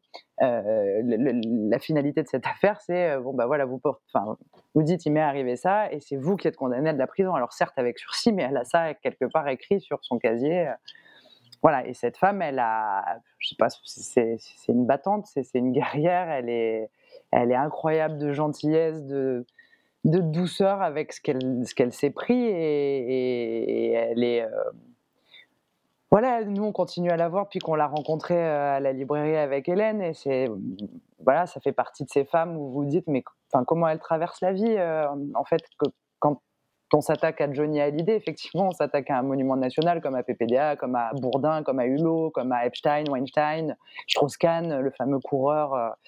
bah, là aussi, tout le monde, tout le monde était au courant. Enfin, là, il y y y a une vraie question de, oui, oui, du pouvoir euh, des, des- des hommes, des hommes publics. Euh, J'ai encore vu passer, j'ai pas approfondi le sujet, mais sur la prochaine nomination de Polanski, je sais pas où. Euh, bon, je, je- voilà, je- c'est- c'est- c'est- c'est- ce sont des vraies questions, mais après, après tout, euh, enfin, euh, là, on reparle de l'histoire de la Sambre, euh, le type qui a violé pendant 40 ans aussi euh, dans, dans- dans- ce coin-là. Bon, bah, manifestement, il n'est pas très célèbre, mais il n'a pas, il a pas été, euh, il n'avait pas le profil quoi pour être, euh, pour être violeur. Donc, euh, on n'a pas. Il y, a- il y a vraiment euh, une idée de, de- de ce qu'on se fait des violeurs. Quoi. Un homme public puissant qui a du fric, il peut pas faire ça. C'est pas possible. Et, alors les autres, euh, bah, non, non plus, manifestement. Donc là, Pour Marie, par exemple, elle a, elle a compté, il y a 26 magistrats qui se sont penchés sur son cas, sur cette affaire, pas pour essayer de mettre à jour une vérité, mais pour essayer de la faire taire. C'est-à-dire pour essayer de lui faire renoncer à son accusation de viol contre Johnny. auquel elle, à laquelle elle a jamais 26 renoncé. hein. Et elle a toujours tenu le même discours avec euh, la même explication, les mêmes voilà.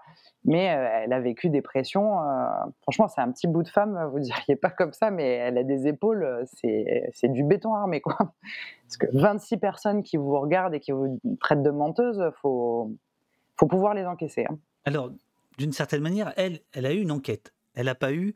euh, on ne lui a pas opposé la prescription.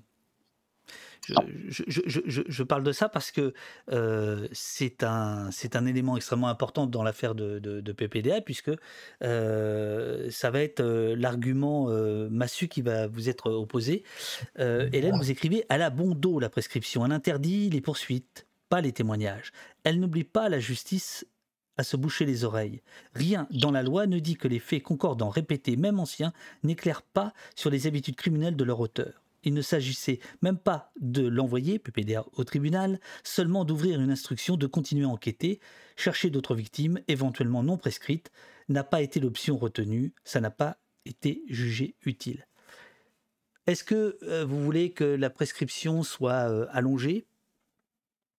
Euh, Alors moi, quand, j'ai témoigné, euh, je savais que c'était prescrit. Donc je ne savais que mon cas ne serait pas jugé. J'y suis pas allée pour euh, faire, euh, je sais pas, quelque chose. moi, j'avais j'avais l'impression d'avoir réglé mon problème intime et personnel. J'y allais pour témoigner. J'y allais pour d'autres. J'y allais par altruisme. Et la question de la prescription, elle est, elle est, elle est, elle est compliquée. C'est-à-dire que la justice dans, dans cette histoire, euh, en fait, elle est restée très très passive. Et encore aujourd'hui, il y a une nouvelle enquête préliminaire qui est ouverte. Oui. Mais une fois qu'on a le profil d'un homme comme ça, qu'est-ce qu'on fait? On cherche des victimes non prescrites. Et moi, j'en connais des victimes non prescrites. Donc, je pense que la police peut les trouver, que la justice peut les trouver. Simplement, elles n'ont pas envie, elles, de faire cette démarche parce que euh, elles, elles voient la montagne d'emmerdement que c'est de témoigner, parce qu'en plus l'histoire est très médiatisée, donc il n'y a aucune possibilité de garder une vie euh, normale une fois qu'on a témoigné quand on n'est pas prescrite dans cette histoire. Donc je comprends très bien qu'elle n'y aille pas. Mais de la part de la police et de la justice, une fois qu'ils avaient que nous, les prescrites, c'est comme ça qu'on on s'appelle entre nous, on avait, euh, on avait témoigné. La, la justice devait s'emparer de l'histoire et chercher d'autres victimes, parce qu'il y en a. Il n'y a, pas de raison qu'il se soit euh, brutalement arrêté euh, euh, il y, a, y, a, y a 10 ans, il y a 20 ans. C'est très peu vraisemblable. Euh, c'est pas l'option qui a été choisie. C'est-à-dire que, et encore aujourd'hui, alors euh, sur l'instruction, je sais pas, les secrets, j'en sais rien. L'enquête préliminaire l'est aussi, mais je, connais des femmes qui sont allées témoigner dans cette enquête préliminaire. J'ai l'impression que la justice attend que le téléphone sonne. C'est-à-dire attend que les femmes se manifestent. Point.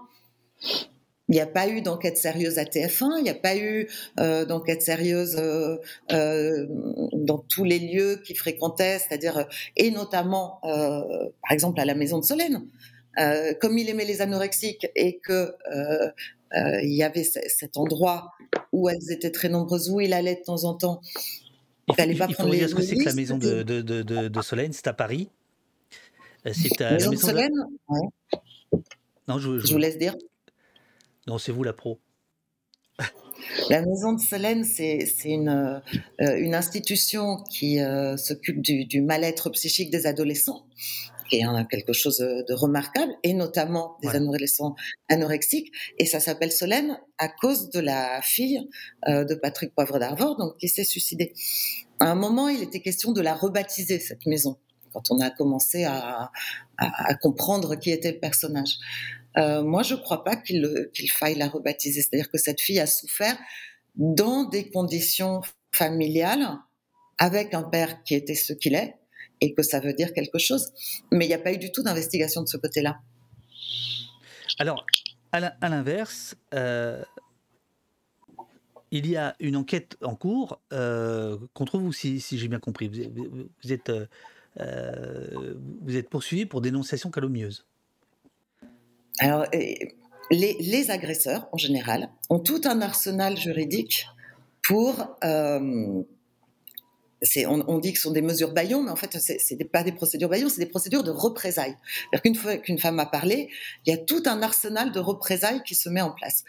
Euh, parmi ces représailles, il y a la, diffamation, c'est-à-dire euh, attaquer quelqu'un en disant que ce qu'il dit est faux.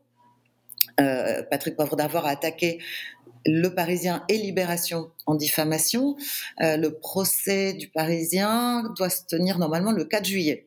Et on espère beaucoup qu'il va maintenir sa plainte parce que euh, à ce moment-là, ça nous donnera une possibilité de venir raconter, euh, nous, dans l'enceinte d'un tribunal, ce qui nous est arrivé. Euh, et nous, nous-mêmes, il a pris, alors je ne sais pas sur quels critères, hein, euh, 16 des 23 femmes qui avaient témoigné dans la première enquête et il nous attaque en dénonciation calomnieuse. Euh, C'est-à-dire qu'en en fait, il a, il a déposé une plainte contre nous qui a été classée sans suite au bout de deux jours, c'est-à-dire que la justice l'a pas du tout pris au sérieux, euh, et il s'est porté partie civile, donc ce qui ouvre une instruction, etc. Euh, nous attaquer en dénonciation calomnieuse, c'est euh, c'est pas tellement qu'il y a une chance que, qu'on soit condamné. Et on aimerait beaucoup qu'il y ait un procès. Mais je, voilà, pour l'instant, on n'a même pas reçu la plainte, donc je ne sais pas quand ça pourra avoir lieu. Mais c'est surtout pour faire peur aux autres. C'est-à-dire que quand on est attaqué, il faut prendre un avocat, il faut se défendre, euh, voilà. Et alors son sa dénonciation calomnieuse, elle est elle, est construite sur l'idée qu'il était trop séduisant, qu'on était folle de lui, qu'on n'a pas eu ce qu'on voulait. Donc c'est lui qui a dit non. Et donc euh, on a on a rongé notre amertume et on a préparé un complot pour se venger euh, aujourd'hui euh, parce qu'on a été conduite. Ça va être dur à prouver quand même. hein. C'est quel narcissisme quand Oui, même. on rigole aussi. Il faut, il faut quand même beaucoup s'aimer hein, pour penser à un truc pareil. Oui. Oui, oui, mais son- son- son- son- le- le- dans, dans le texte de sa dénonciation, il y a quelque chose d'extraordinaire, c'est que les femmes sont fascinées par l'argent, le pouvoir, l'uniforme. Ça, euh, ça, ça m'a laissé un peu bouche bée. Est-ce que PPDA vous demande KAOF à porter plainte euh, contre vous, Hélène, après l'apparition du, du livre Et euh, KAOF dit que c'est ce, qu'il sous c'est ce que sous-entendait son avocat? Ça, je ne sais pas si c'est le cas ou pas, mais. Alors, à, ma connaissance, il n'y a pas de plainte en diffamation contre le livre. Pour l'instant, ni mon éditeur ni moi n'avons reçu de. Ah, bah, bah, c'est euh, plié, de toute de- façon, c'est trois mois, la diffamation, non? Oui, oui, normalement, c'est bon. Donc c'est c'est bon, puisque c'est sorti en septembre 2022. C'est écrit là, hein, septembre 2022. Ouais. Donc c'est Donc, bon il y avait Bah, jusqu'à Noël, on, bah, a, on a guetté le papier bleu. Bravo Ouais, j'imagine. Mais, euh, et, et là, je vais revenir euh, à, à ce qui s'est passé à Nice. Euh, C'est-à-dire que, bon, il n'y a pas de plainte en diffamation. Il y, en- il y en aurait une, j'étais prête à discuter euh, mot à mot euh, sur le, euh, sur, sur le texte. En revanche, quand Gérald Darmanin, donc le ministre de l'Intérieur, le ministre de la Justice, passe devant la librairie euh, d'Anouk et Maud, et qu'il y a le livre, et qu'il y a écrit impunité, et qu'il y a écrit euh, euh, violeur, euh, on voit, victime, on vous croit, alors là, il y a une censure. Et une censure qui vient pas de n'importe où, qui vient de la, de la police, qui vient Alors. des autorités, qui vient peut-être aussi euh, de la ville de Nice. Euh, ça veut dire que pourquoi, pourquoi Darmanin ne devrait pas, pourquoi il pourrait pas voir ces mots qu'on voit à l'antenne? Quel est le problème? Alors, il, faut, bien euh, expliquer la situation. Donc tout à l'heure, j'ai montré le joli carton rose. Euh, le joli carton rose du mardi euh, qui précède, enfin du, mardi 6 décembre, où vous venez faire une signature rencontre à la librairie. Euh, les, les parleuses, c'est bien ça, hein, le, le nom? Voilà. Oui, oui, c'est ça. Et donc, Anouk, euh, il y, a, euh, il y a des colleuses qui sont venues mettre ça, et Gérald Darmanin est en ville à ce moment-là.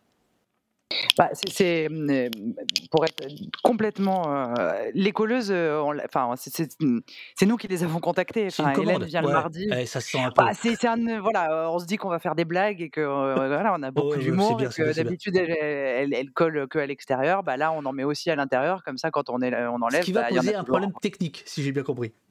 Ah bah ça oui, du coup, c'est un gros problème technique pour la police. Mais euh, nous, on apprend un peu par hasard en plus que, euh, que, que, que le ministre de l'Intérieur vient, on n'est pas prévenu. Euh, notre local, il se situe euh, à, je sais pas, à 15 mètres de, de l'entrée du futur plus grand hôtel de police européen. Là, on va avoir de la police municipale, de la nationale, du Ah, CRS. ça- Oh, génial c'est nous juste en face. Euh, et, et du coup, bon, Eh, bah, ça va faire du client. Euh, Ah bah là, là, on va changer notre carte. Ouais, c'est- c'est- on va changer notre proposition euh, littéraire aussi. Oui, c'est ça, Euh, je pense. Que...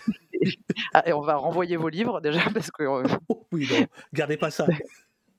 on risque voilà. Et donc du coup, on se dit bon bah on a des locaux hyper vitrés, euh, voilà. Euh, on appelle une de nos clientes dont on sait qu'elle est pas très, qu'elle connaît quelques colleuses. Euh, et puis on leur dit ah, qu'est-ce que vous en pensez? On se met d'accord euh, sur les, enfin sur, sur, sur les quatre phrases euh, qu'on qu'on affiche et euh, et puis on se donne rendez-vous à 7 heures du mat on n'y a pas été en pleine nuit. Quoi. On est rentré dans notre librairie, tout le monde nous a vu rentrer. euh, Il y a la police municipale qui était déjà là, qui nous a vu coller. Enfin, on avait allumé quelques lumières. euh, et puis, et puis on repart, et puis on va à l'école à 8h30 déposer les enfants, et puis on retrouve les colleuses vers 8h35 euh, au petit café à côté de la librairie. Et ce jour-là, il pleut à Nice comme rarement. il vente comme rarement. C'est genre un espèce de déluge. Et là, on voit une voiture de la métropole débouler devant la librairie, jeter des draps et des bouts de bâton euh, au CRS qui, qui se mettent à construire des cadres.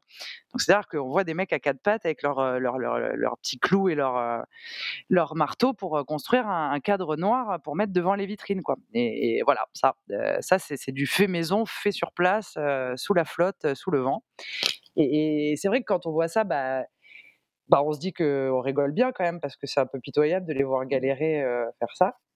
Et puis après, euh, bah, il y a quand même 20 flics euh, devant notre librairie, donc euh, on a un sacré comité d'accueil, donc on rigole, mais on rigole en serrant un peu les dents et en se demandant ce qui nous attend. Et puis là, bah, on envoie une petite photo à Hélène, on lui dit bon, ça craint ou ça craint cette histoire quand même?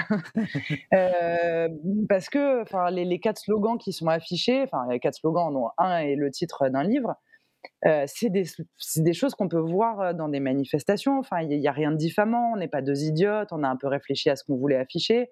On dit juste, bon, le ministre de l'Intérieur, qui lui-même est un peu empêtré dans une affaire, mais euh, voilà, euh, un peu seulement, puisque la justice a encore dit que c'était presque rien passé. Et on se dit, bon, bah voilà, c'est- la continuité de notre action. Euh, en réalité, Hélène, elle vient le, le mardi, on parle de tout ça, bah, le ministre de l'Intérieur, on a envie de lui dire, bah ouais, il y a quelques petits commerces à droite, à gauche euh, qui sont un peu fâchés avec toutes ces histoires et qui ont envie que tu vois, quoi. Surtout qu'il n'a pas vu, il n'a pas regardé, et qu'on l'a vu partir, on l'a vu arriver, et voilà. Donc il y a eu un formidable effet stressant, mais il y a quand même quelqu'un qui a pris une décision à un moment donné. Alors attendez, et c'est pas la par- police par- municipale. Euh, ju- Juste euh, avant que vous poursuiviez, effectivement, c'est en lisant la tribune d'Hélène, qui faisait part de, ce qui, de vos mésaventures, que j'ai pris, euh, l'exi- connu l'existence de- du, du- du livre. Donc euh, l'effet euh, l'effet bœuf, bravo les gars. Ah bah là, C'est- ils ont euh, tout réussi, quoi. Ah ouais, génial. Donc ça, c'est la tribune d'Hélène euh, quelques jours plus tard, même non le, Le lendemain. lendemain. Le lendemain, ouais. Le là, lendemain là, on sent le réflexe euh, journalistique, là. C'est chaud. euh, hop, hop, hop. C'est le- c'est publié le 10, je crois, euh, le 10 décembre. Ça, ça vous est arrivé le 9. Donc euh, voilà. Euh, Hélène, voilà. euh, comme si le féminisme devenait hors la loi à l'approche de Gérald Darmanin. Vendredi à Nice, les forces de l'ordre ont tendu une bâche noire sur la devanture d'une librairie pour cacher des collages féministes avant la visite de Gérald Darmanin dans la ville. Mais l'opération n'a fait que montrer ce qu'elle voulait cacher, l'impunité accordée aux puissants, explique la journaliste qui accuse PPDA de l'avoir violée en 1993. Alors, sauf que... Mais Oh, oui. c'est- moi, je, je trouve que c'est très grave. C'est-à-dire qu'il y a dans cette histoire une solidarité de violeurs. C'est-à-dire que euh, euh, quand, on, quand, quand le, le- le ministre passe, on doit nous effacer. On, doit, on, doit, on, doit, on, doit, on ne peut plus nous entendre, on doit nous cacher, nous bâcher. Il y en a un à qui ça a fait plaisir, c'est Patrick Poivre d'Arvor.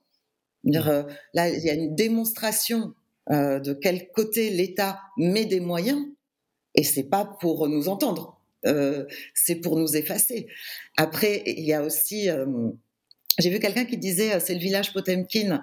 En fait, un village Potemkin, il faut peut-être rappeler ce que c'est. C'est Potemkin, c'était un ministre, je crois, de Catherine II de Russie, euh, qui, euh, pour lui faire croire que le pays allait bien, faisait des fausses façades quand elle se promenait pour que les, les, les villages aient l'air euh, riches et joyeux.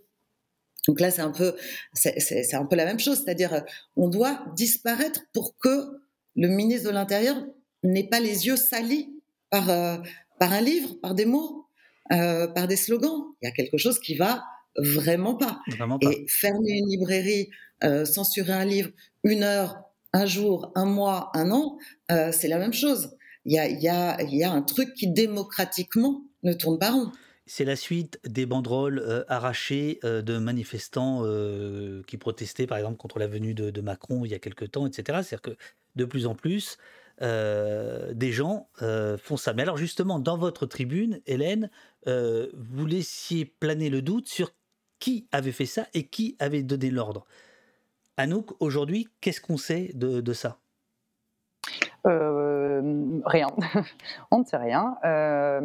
Si, j'ai reçu la semaine dernière une lettre de la mairie de Nice. J'ai reçu la visite il y a 15 jours, 3 semaines de l'adjoint à la culture, qui nous apporte son soutien. Bien sûr. la mairie de Nice se positionne absolument pas décisionnaire là-dedans.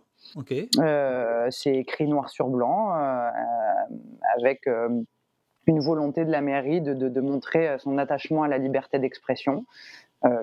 voilà, chacun, chacun se fera son idée.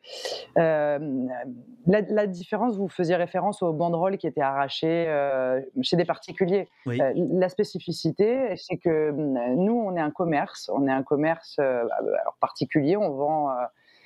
On, vend des livres. Le, livre est un bien en France assez particulier. Il a un prix fixe. vous allez chez moi ou à la Fnac, théoriquement, vous payez la même chose. Donc c'est un, un, commerce qui a, qui a une spécificité. Et encore une fois, j'ai le droit de mettre sur mes vitrines ce que je veux, quoi. Euh, notamment quand euh, voilà, ça ne, ça ne porte pas préjudice à, ni au ministre ni à personne. on n'a pas été, euh, enfin, aucun des slogans ne, tombait sous le coup de la loi. Donc il y, y, a des questions qui disent mais est-ce qu'il y a un cadre légal? Évidemment, bien sûr que non, il n'y a pas de cadre légal. On nous a empêché d'ouvrir, c'est une atteinte à la liberté d'entreprendre. Euh, on nous a contrôlés, euh, on est venu nous demander, euh, enfin, on est venu bâcher ce qu'on avait écrit, c'est une atteinte à la liberté d'expression, et on nous a empêché bah, d'ouvrir la librairie. Il y a une dame qui, est qui a voulu acheter un livre et la police nous a dit non, vous n'ouvrez pas.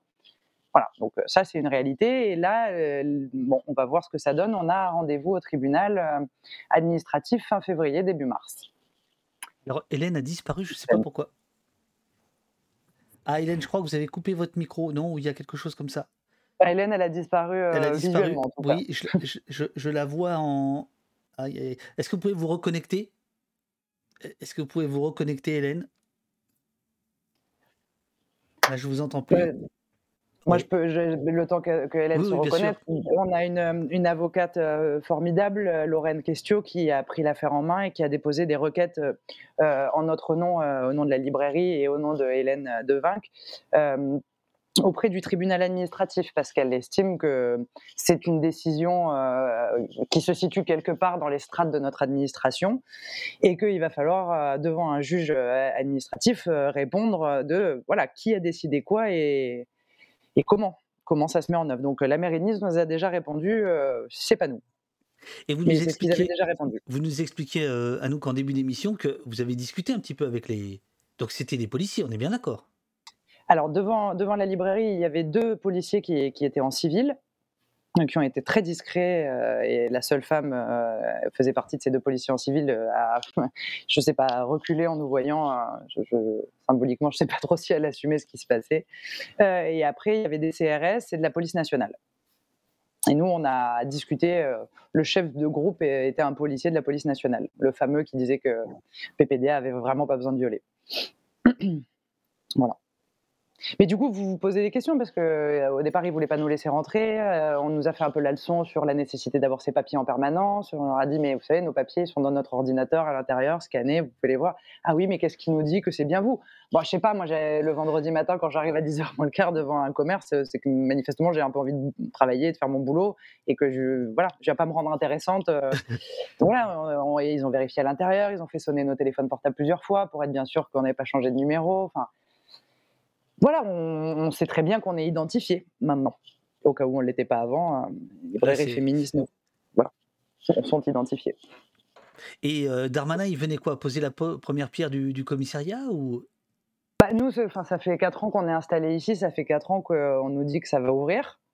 Bon, donc pour l'instant, euh, là, il y a des travaux un peu qui ont commencé, parce que j'aurais pu vous faire un petit film. Maintenant, on n'a plus des bâches, mais on est recouverte euh, de trucs de travaux où vraiment, faut, pour venir nous voir, il faut, faut, faut, savoir où on est. Quoi.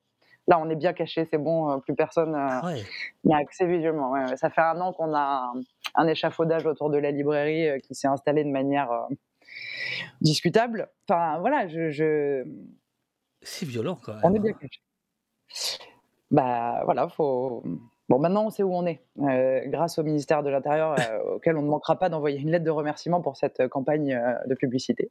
voilà, il y, y, y a, quand même une vraie question qui se pose sur la nécessité de cacher, parce qu'en réalité, géographiquement, quand bien même Gérald Darmanin serait sorti de ce bâtiment, il n'aurait jamais vu à cette distance ce qu'il avait écrit sur nos vitrines, au fond. Bon, tenez-nous au courant quand même.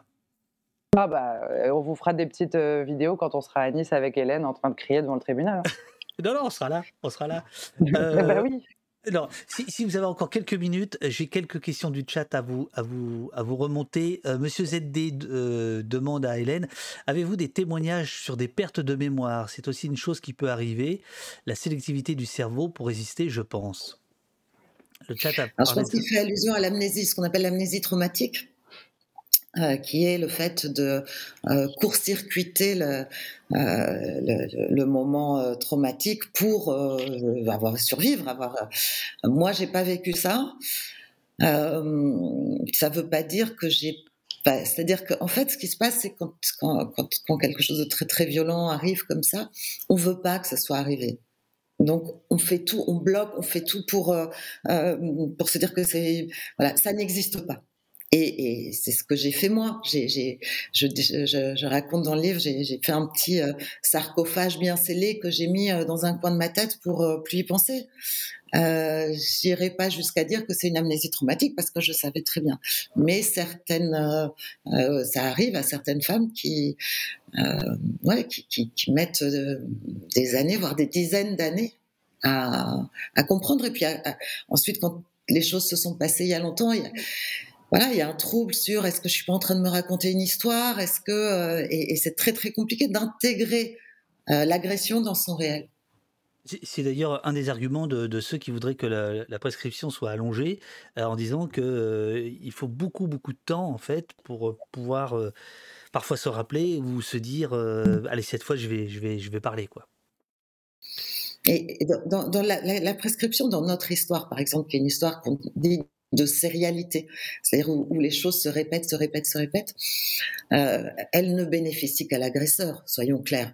La société n'a rien à gagner à ce que cette histoire soit prescrite. Personne n'a rien à gagner à ce que cette histoire soit prescrite.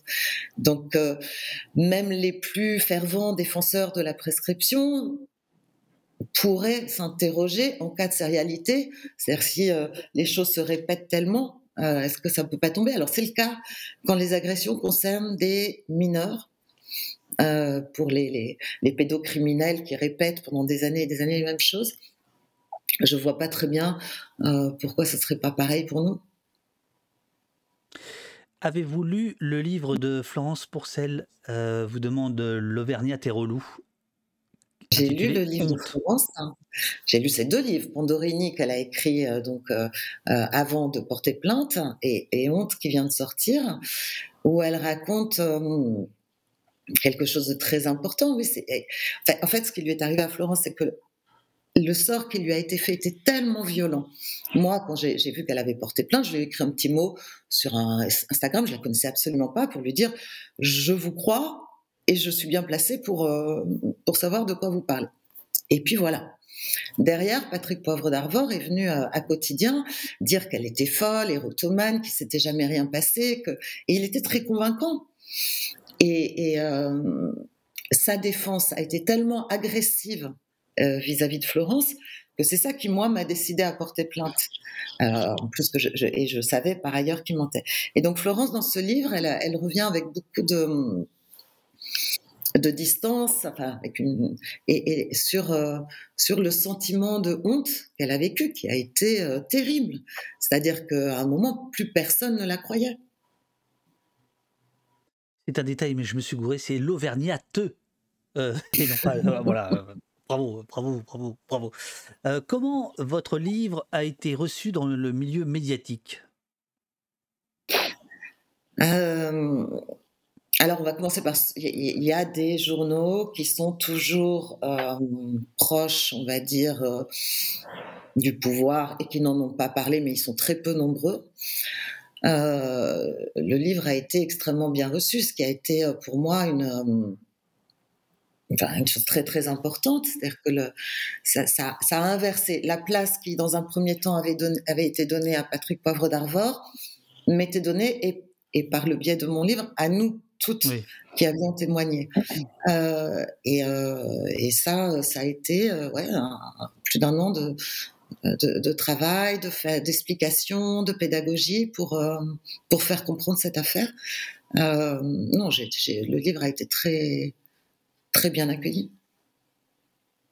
Si je peux me permettre d'ailleurs de rajouter une chose sur ce livre que j'aime beaucoup, euh, qui est juste un avis de libraire. euh, et moi, je suis sensible à, la langue et Hélène raconte des choses euh, absolument affreuses. J'ai vu passer voilà, cette sensation de nausée. Elle, est là, mais elle est portée par une langue et une écriture.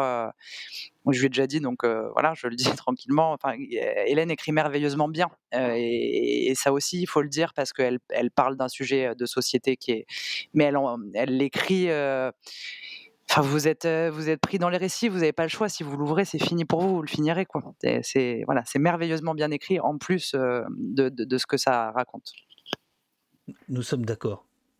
Merci beaucoup. Non, mais c'est vrai, c'est vrai. Non, non. Non, mais, c'est- Non, non, non, mais voilà, je- il y, a des, il y a plein de livres, j'ai- je- je- je- pour en avoir lu quand même maintenant un petit peu, j'ai lu les livres de Sarah Bitbol, de Camille Kouchner, de Vanessa Springborn. Enfin, j'ai quand même une culture là-dedans qui commence à être respectable.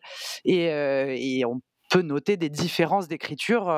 parce que c'est- mm, je suis quand même sensible à la, à la forme euh, et que, en tout cas, voilà, celle d'Hélène est- a, a une particularité, a un ton, a un style euh, mm, que j'ai trouvé en, en- voilà, bouleversante. euh, voilà, l'écriture est bouleversante. Non, Ça, ça me aussi, ça me permet d'ajouter une chose, c'est que il y, y a aussi une difficulté quand on raconte ce genre d'histoire, c'est-à-dire que c'est c'est ce qu'on appelle un livre MeToo, et on peut être très vite classé dans euh, le témoignage. C'est Et- ça. et qui euh, dans les librairies, voilà, c'est euh, voilà, c'est- honorable, c'est courageux, mais c'est un témoignage. Pour qu'on nous accorde sur ces sujets le statut de littérature, il y a encore du travail. Et ça, on a du mal à, on a du mal à y arriver. C'est comme si c'était des récits qui ne pouvaient pas prétendre à la littérature. Alors, ça me permet de, de répondre à une question qui m'est posée, mais autour de votre ouvrage, par euh, Kaof, euh, encore elle. Question pour Dave Duf. Est-ce qu'après la lecture du livre d'Hélène Devin, ta vision sur les euh, VSS, euh, violences sexuelles et sexistes, a changé, évolué? Étant de la même génération que toi, mais du sexe opposé, je serais curieuse de le savoir. Ben, Je l'ai dit tout à l'heure, oui, oui, oui, oui, et je pense que c'est par la littérature.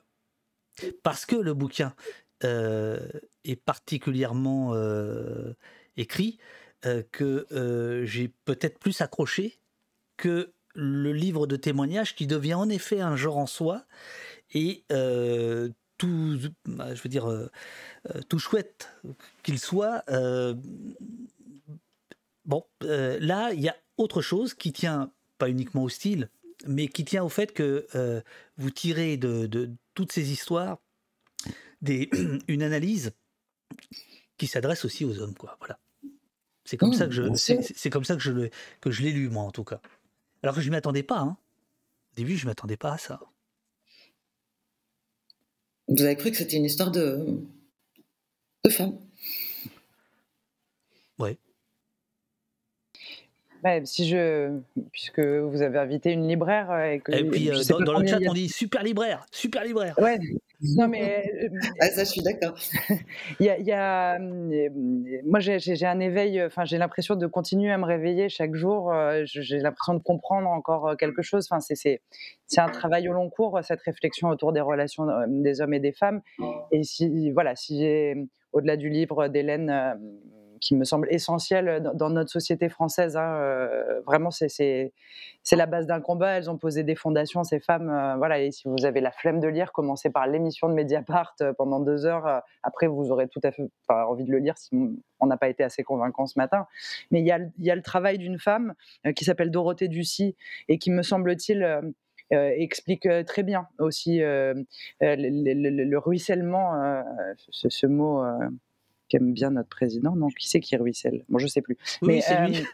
c'est lui qui ruisselle. Mais Voilà, mais le ruissellement des violences, euh, des violences euh, euh, sur les enfants, des violences sexuelles euh, sur Oui. les enfants, euh, ce, que, ce que ça peut donner dans une société d'adultes après. Les chiffres sont édifiants, euh, je pense sous-estimés. Euh, voilà, je, je- je crois que là, il y a un nœud et le travail de Dorothée Ducy est, est, est- est magistral. Euh, dégueulasse, mais magistral. Le Berceau. des dominations, euh, je crois qu'il a été réédité récemment, non? Ouais, hop, pardon. Ouais, ça c'est. eh, eh, ça, ça, eh, ça, ça sent le. euh, Il y a eu de la répète là. Ah. Il y a eu de la répète. Ça, ça- Non, ça- mais je me suis, ouais, je ouais. me suis bien assise dans la librairie. J'ai choisi mon coin. Alors, Anouk, juste un tout petit truc. Faites un vrai site, quoi. C'est pas possible. Non, Vous avez non, que non, une mais je page. Facebook. Non, mais ça, c'est pas possible. Non, non, non, Eh non, ouais, non, mais- non. L'autonomie, ça commence par là. Faites un site, bon sang de bonsoir. J'ai essayé de Attendez, vrai. Non, mais site, ouais. Ouais, ouais, ouais, non, mais, Ah, ouais, la page Facebook, c'est quoi ça? Mais j'ai Facebook depuis 4 ans. Moi, je savais, je sais toujours pas m'en servir. Ça me, je- je- voilà. De toute façon, je crois que. Oui, je vous le confirme. Il n'y a, y aucune trace de ce qui vous est arrivé. C'est incroyable sur votre Sur page. Facebook? Eh ben, Ouais. En fait, c'est. Ouais, mais bah non, mais moi, je j'ai que Instagram sur mon téléphone et ça me crée déjà beaucoup de crises d'angoisse. Donc, je- j'essaye de limiter euh, tout ce qui est numérique. Mais c'est vrai qu'en plus, ça ressemble même pas à ça, la librairie maintenant. Donc, euh, Oui, alors, voilà. mais alors donc Non, on, non, peut, on, peut y manger aussi ou pas? Parce que là, je vois des, Ouais, des ouais, je fais gâteaux. des gâteaux, ouais, c'est vrai. Je fais des gâteaux, ouais. Ouais, ouais, Je fais des Waouh. On gâteaux. peut manger, on peut boire aussi.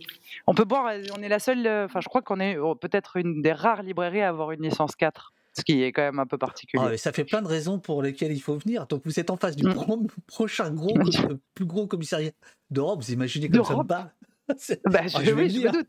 On peut boire des bières, euh, du Vous avez un studio pastis en euh, haut et du là, vin. en haut de Ah, l'échafaudage. là, tout ce qu'il faut. Il y a tout ce qu'il faut. Il y a une petite mezzanine dans la librairie des enfants. euh, vous de quoi, vous de quoi tourner? Super, super. Bah, merci infiniment à, à toutes les deux d'être d'être venues. Euh, c'était c'était c'était chouette, c'était bien, je crois. Euh, on va attendre les, les- les- les témoignages. On devait faire ça en public et puis euh, il y a eu un petit un petit problème, mais voilà, on a on a réussi enfin à tenir cette émission. Merci merci beaucoup. Voilà, les les, les remerciements euh, vont vont tomber. Un petit coucou à Mireille Paolini, c'est éditrice difficile. Née un 2 avril comme moi, Bélier Bélier, et qui est votre éditrice euh, Hélène euh, euh, aux éditions euh, du, du Seuil. Voilà. Merci, C'est un c'était fort. remarquable. Incroyable. C'est vrai? C'est une éditrice de. euh, elle est géniale, cette femme est géniale. Vous croyez? Elle est dure. Ah ouais. Elle est dure à la faire. Elle est dure à la Ah faire. ouais. Non, elle est super, bien sûr, bien sûr. Alors, merci, c'était fort, nous dit Renan. Merci, nous dit Guild. Euh, merci, mesdames, nous dit euh, Jujukin. Un grand merci à Hélène pour son livre poignant, bouleversant et pour son combat contre l'impunité et sa belle sororité. Et force à Anouk pour sa librairie installée en Estrosistan, c'est Kaof. Merci, dit euh, euh, Blanca Deloche. Merci, merci, dit Uki. Merci à vous, dit Medleb. Faune Flore, merci. Oh ben, ça n'arrête pas. Euh, DY, merci. Curieux, super, merci pour tout. Merci d'être venu et de votre combat. Merci, merci. C'était passionnant. Ça donnerait presque envie d'aller à Nice. Faut pas pousser. Merci aux invités, dit Sylvie. Merci David. Merci au Supermodo. Voilà. Serez- salut. Serez-vous ouverte le 20 février? C'est un lundi. Ah, euh, je crois pas. C'est- mon week-end reste un dimanche lundi euh, pour le moment, mais, parfois je suis caché dans la librairie pour faire des vidéos comme ça, donc il faut venir, on sait jamais. Ah oui, c'est ça. Merci, très impressionné par votre courage, dit la CSTK, très émouvant. Merci, dit Valeur Anarchiste. Merci pour cet entretien, dit Sentier Battant. Merci pour ces témoignages importants, etc., etc. Voilà. Bon, merci à vous, David. Merci David de cette invitation, c'était super. Merci un- beaucoup. C'était un plaisir, euh, si je puis dire, de. Enfin, c'était un plaisir de discuter avec vous, même si le sujet il est. Voilà. Ouais. Je vous salue. Je vous salue. Merci Au beaucoup. Moi, je vais continuer à papoter avec, les amis. Bonne journée Bonne à vous. journée, Bon courage. au revoir. Et euh, tenez-nous au courant. Hein. Tenez-nous au courant s'il y, a- s'il y a des problèmes avec la marée chaussée et tout ça. Hein on- on vous fait des petits films, promis. ah ouais, super. Merci beaucoup. Merci beaucoup. Salut Hélène, au Merci. revoir. Au revoir. Merci beaucoup.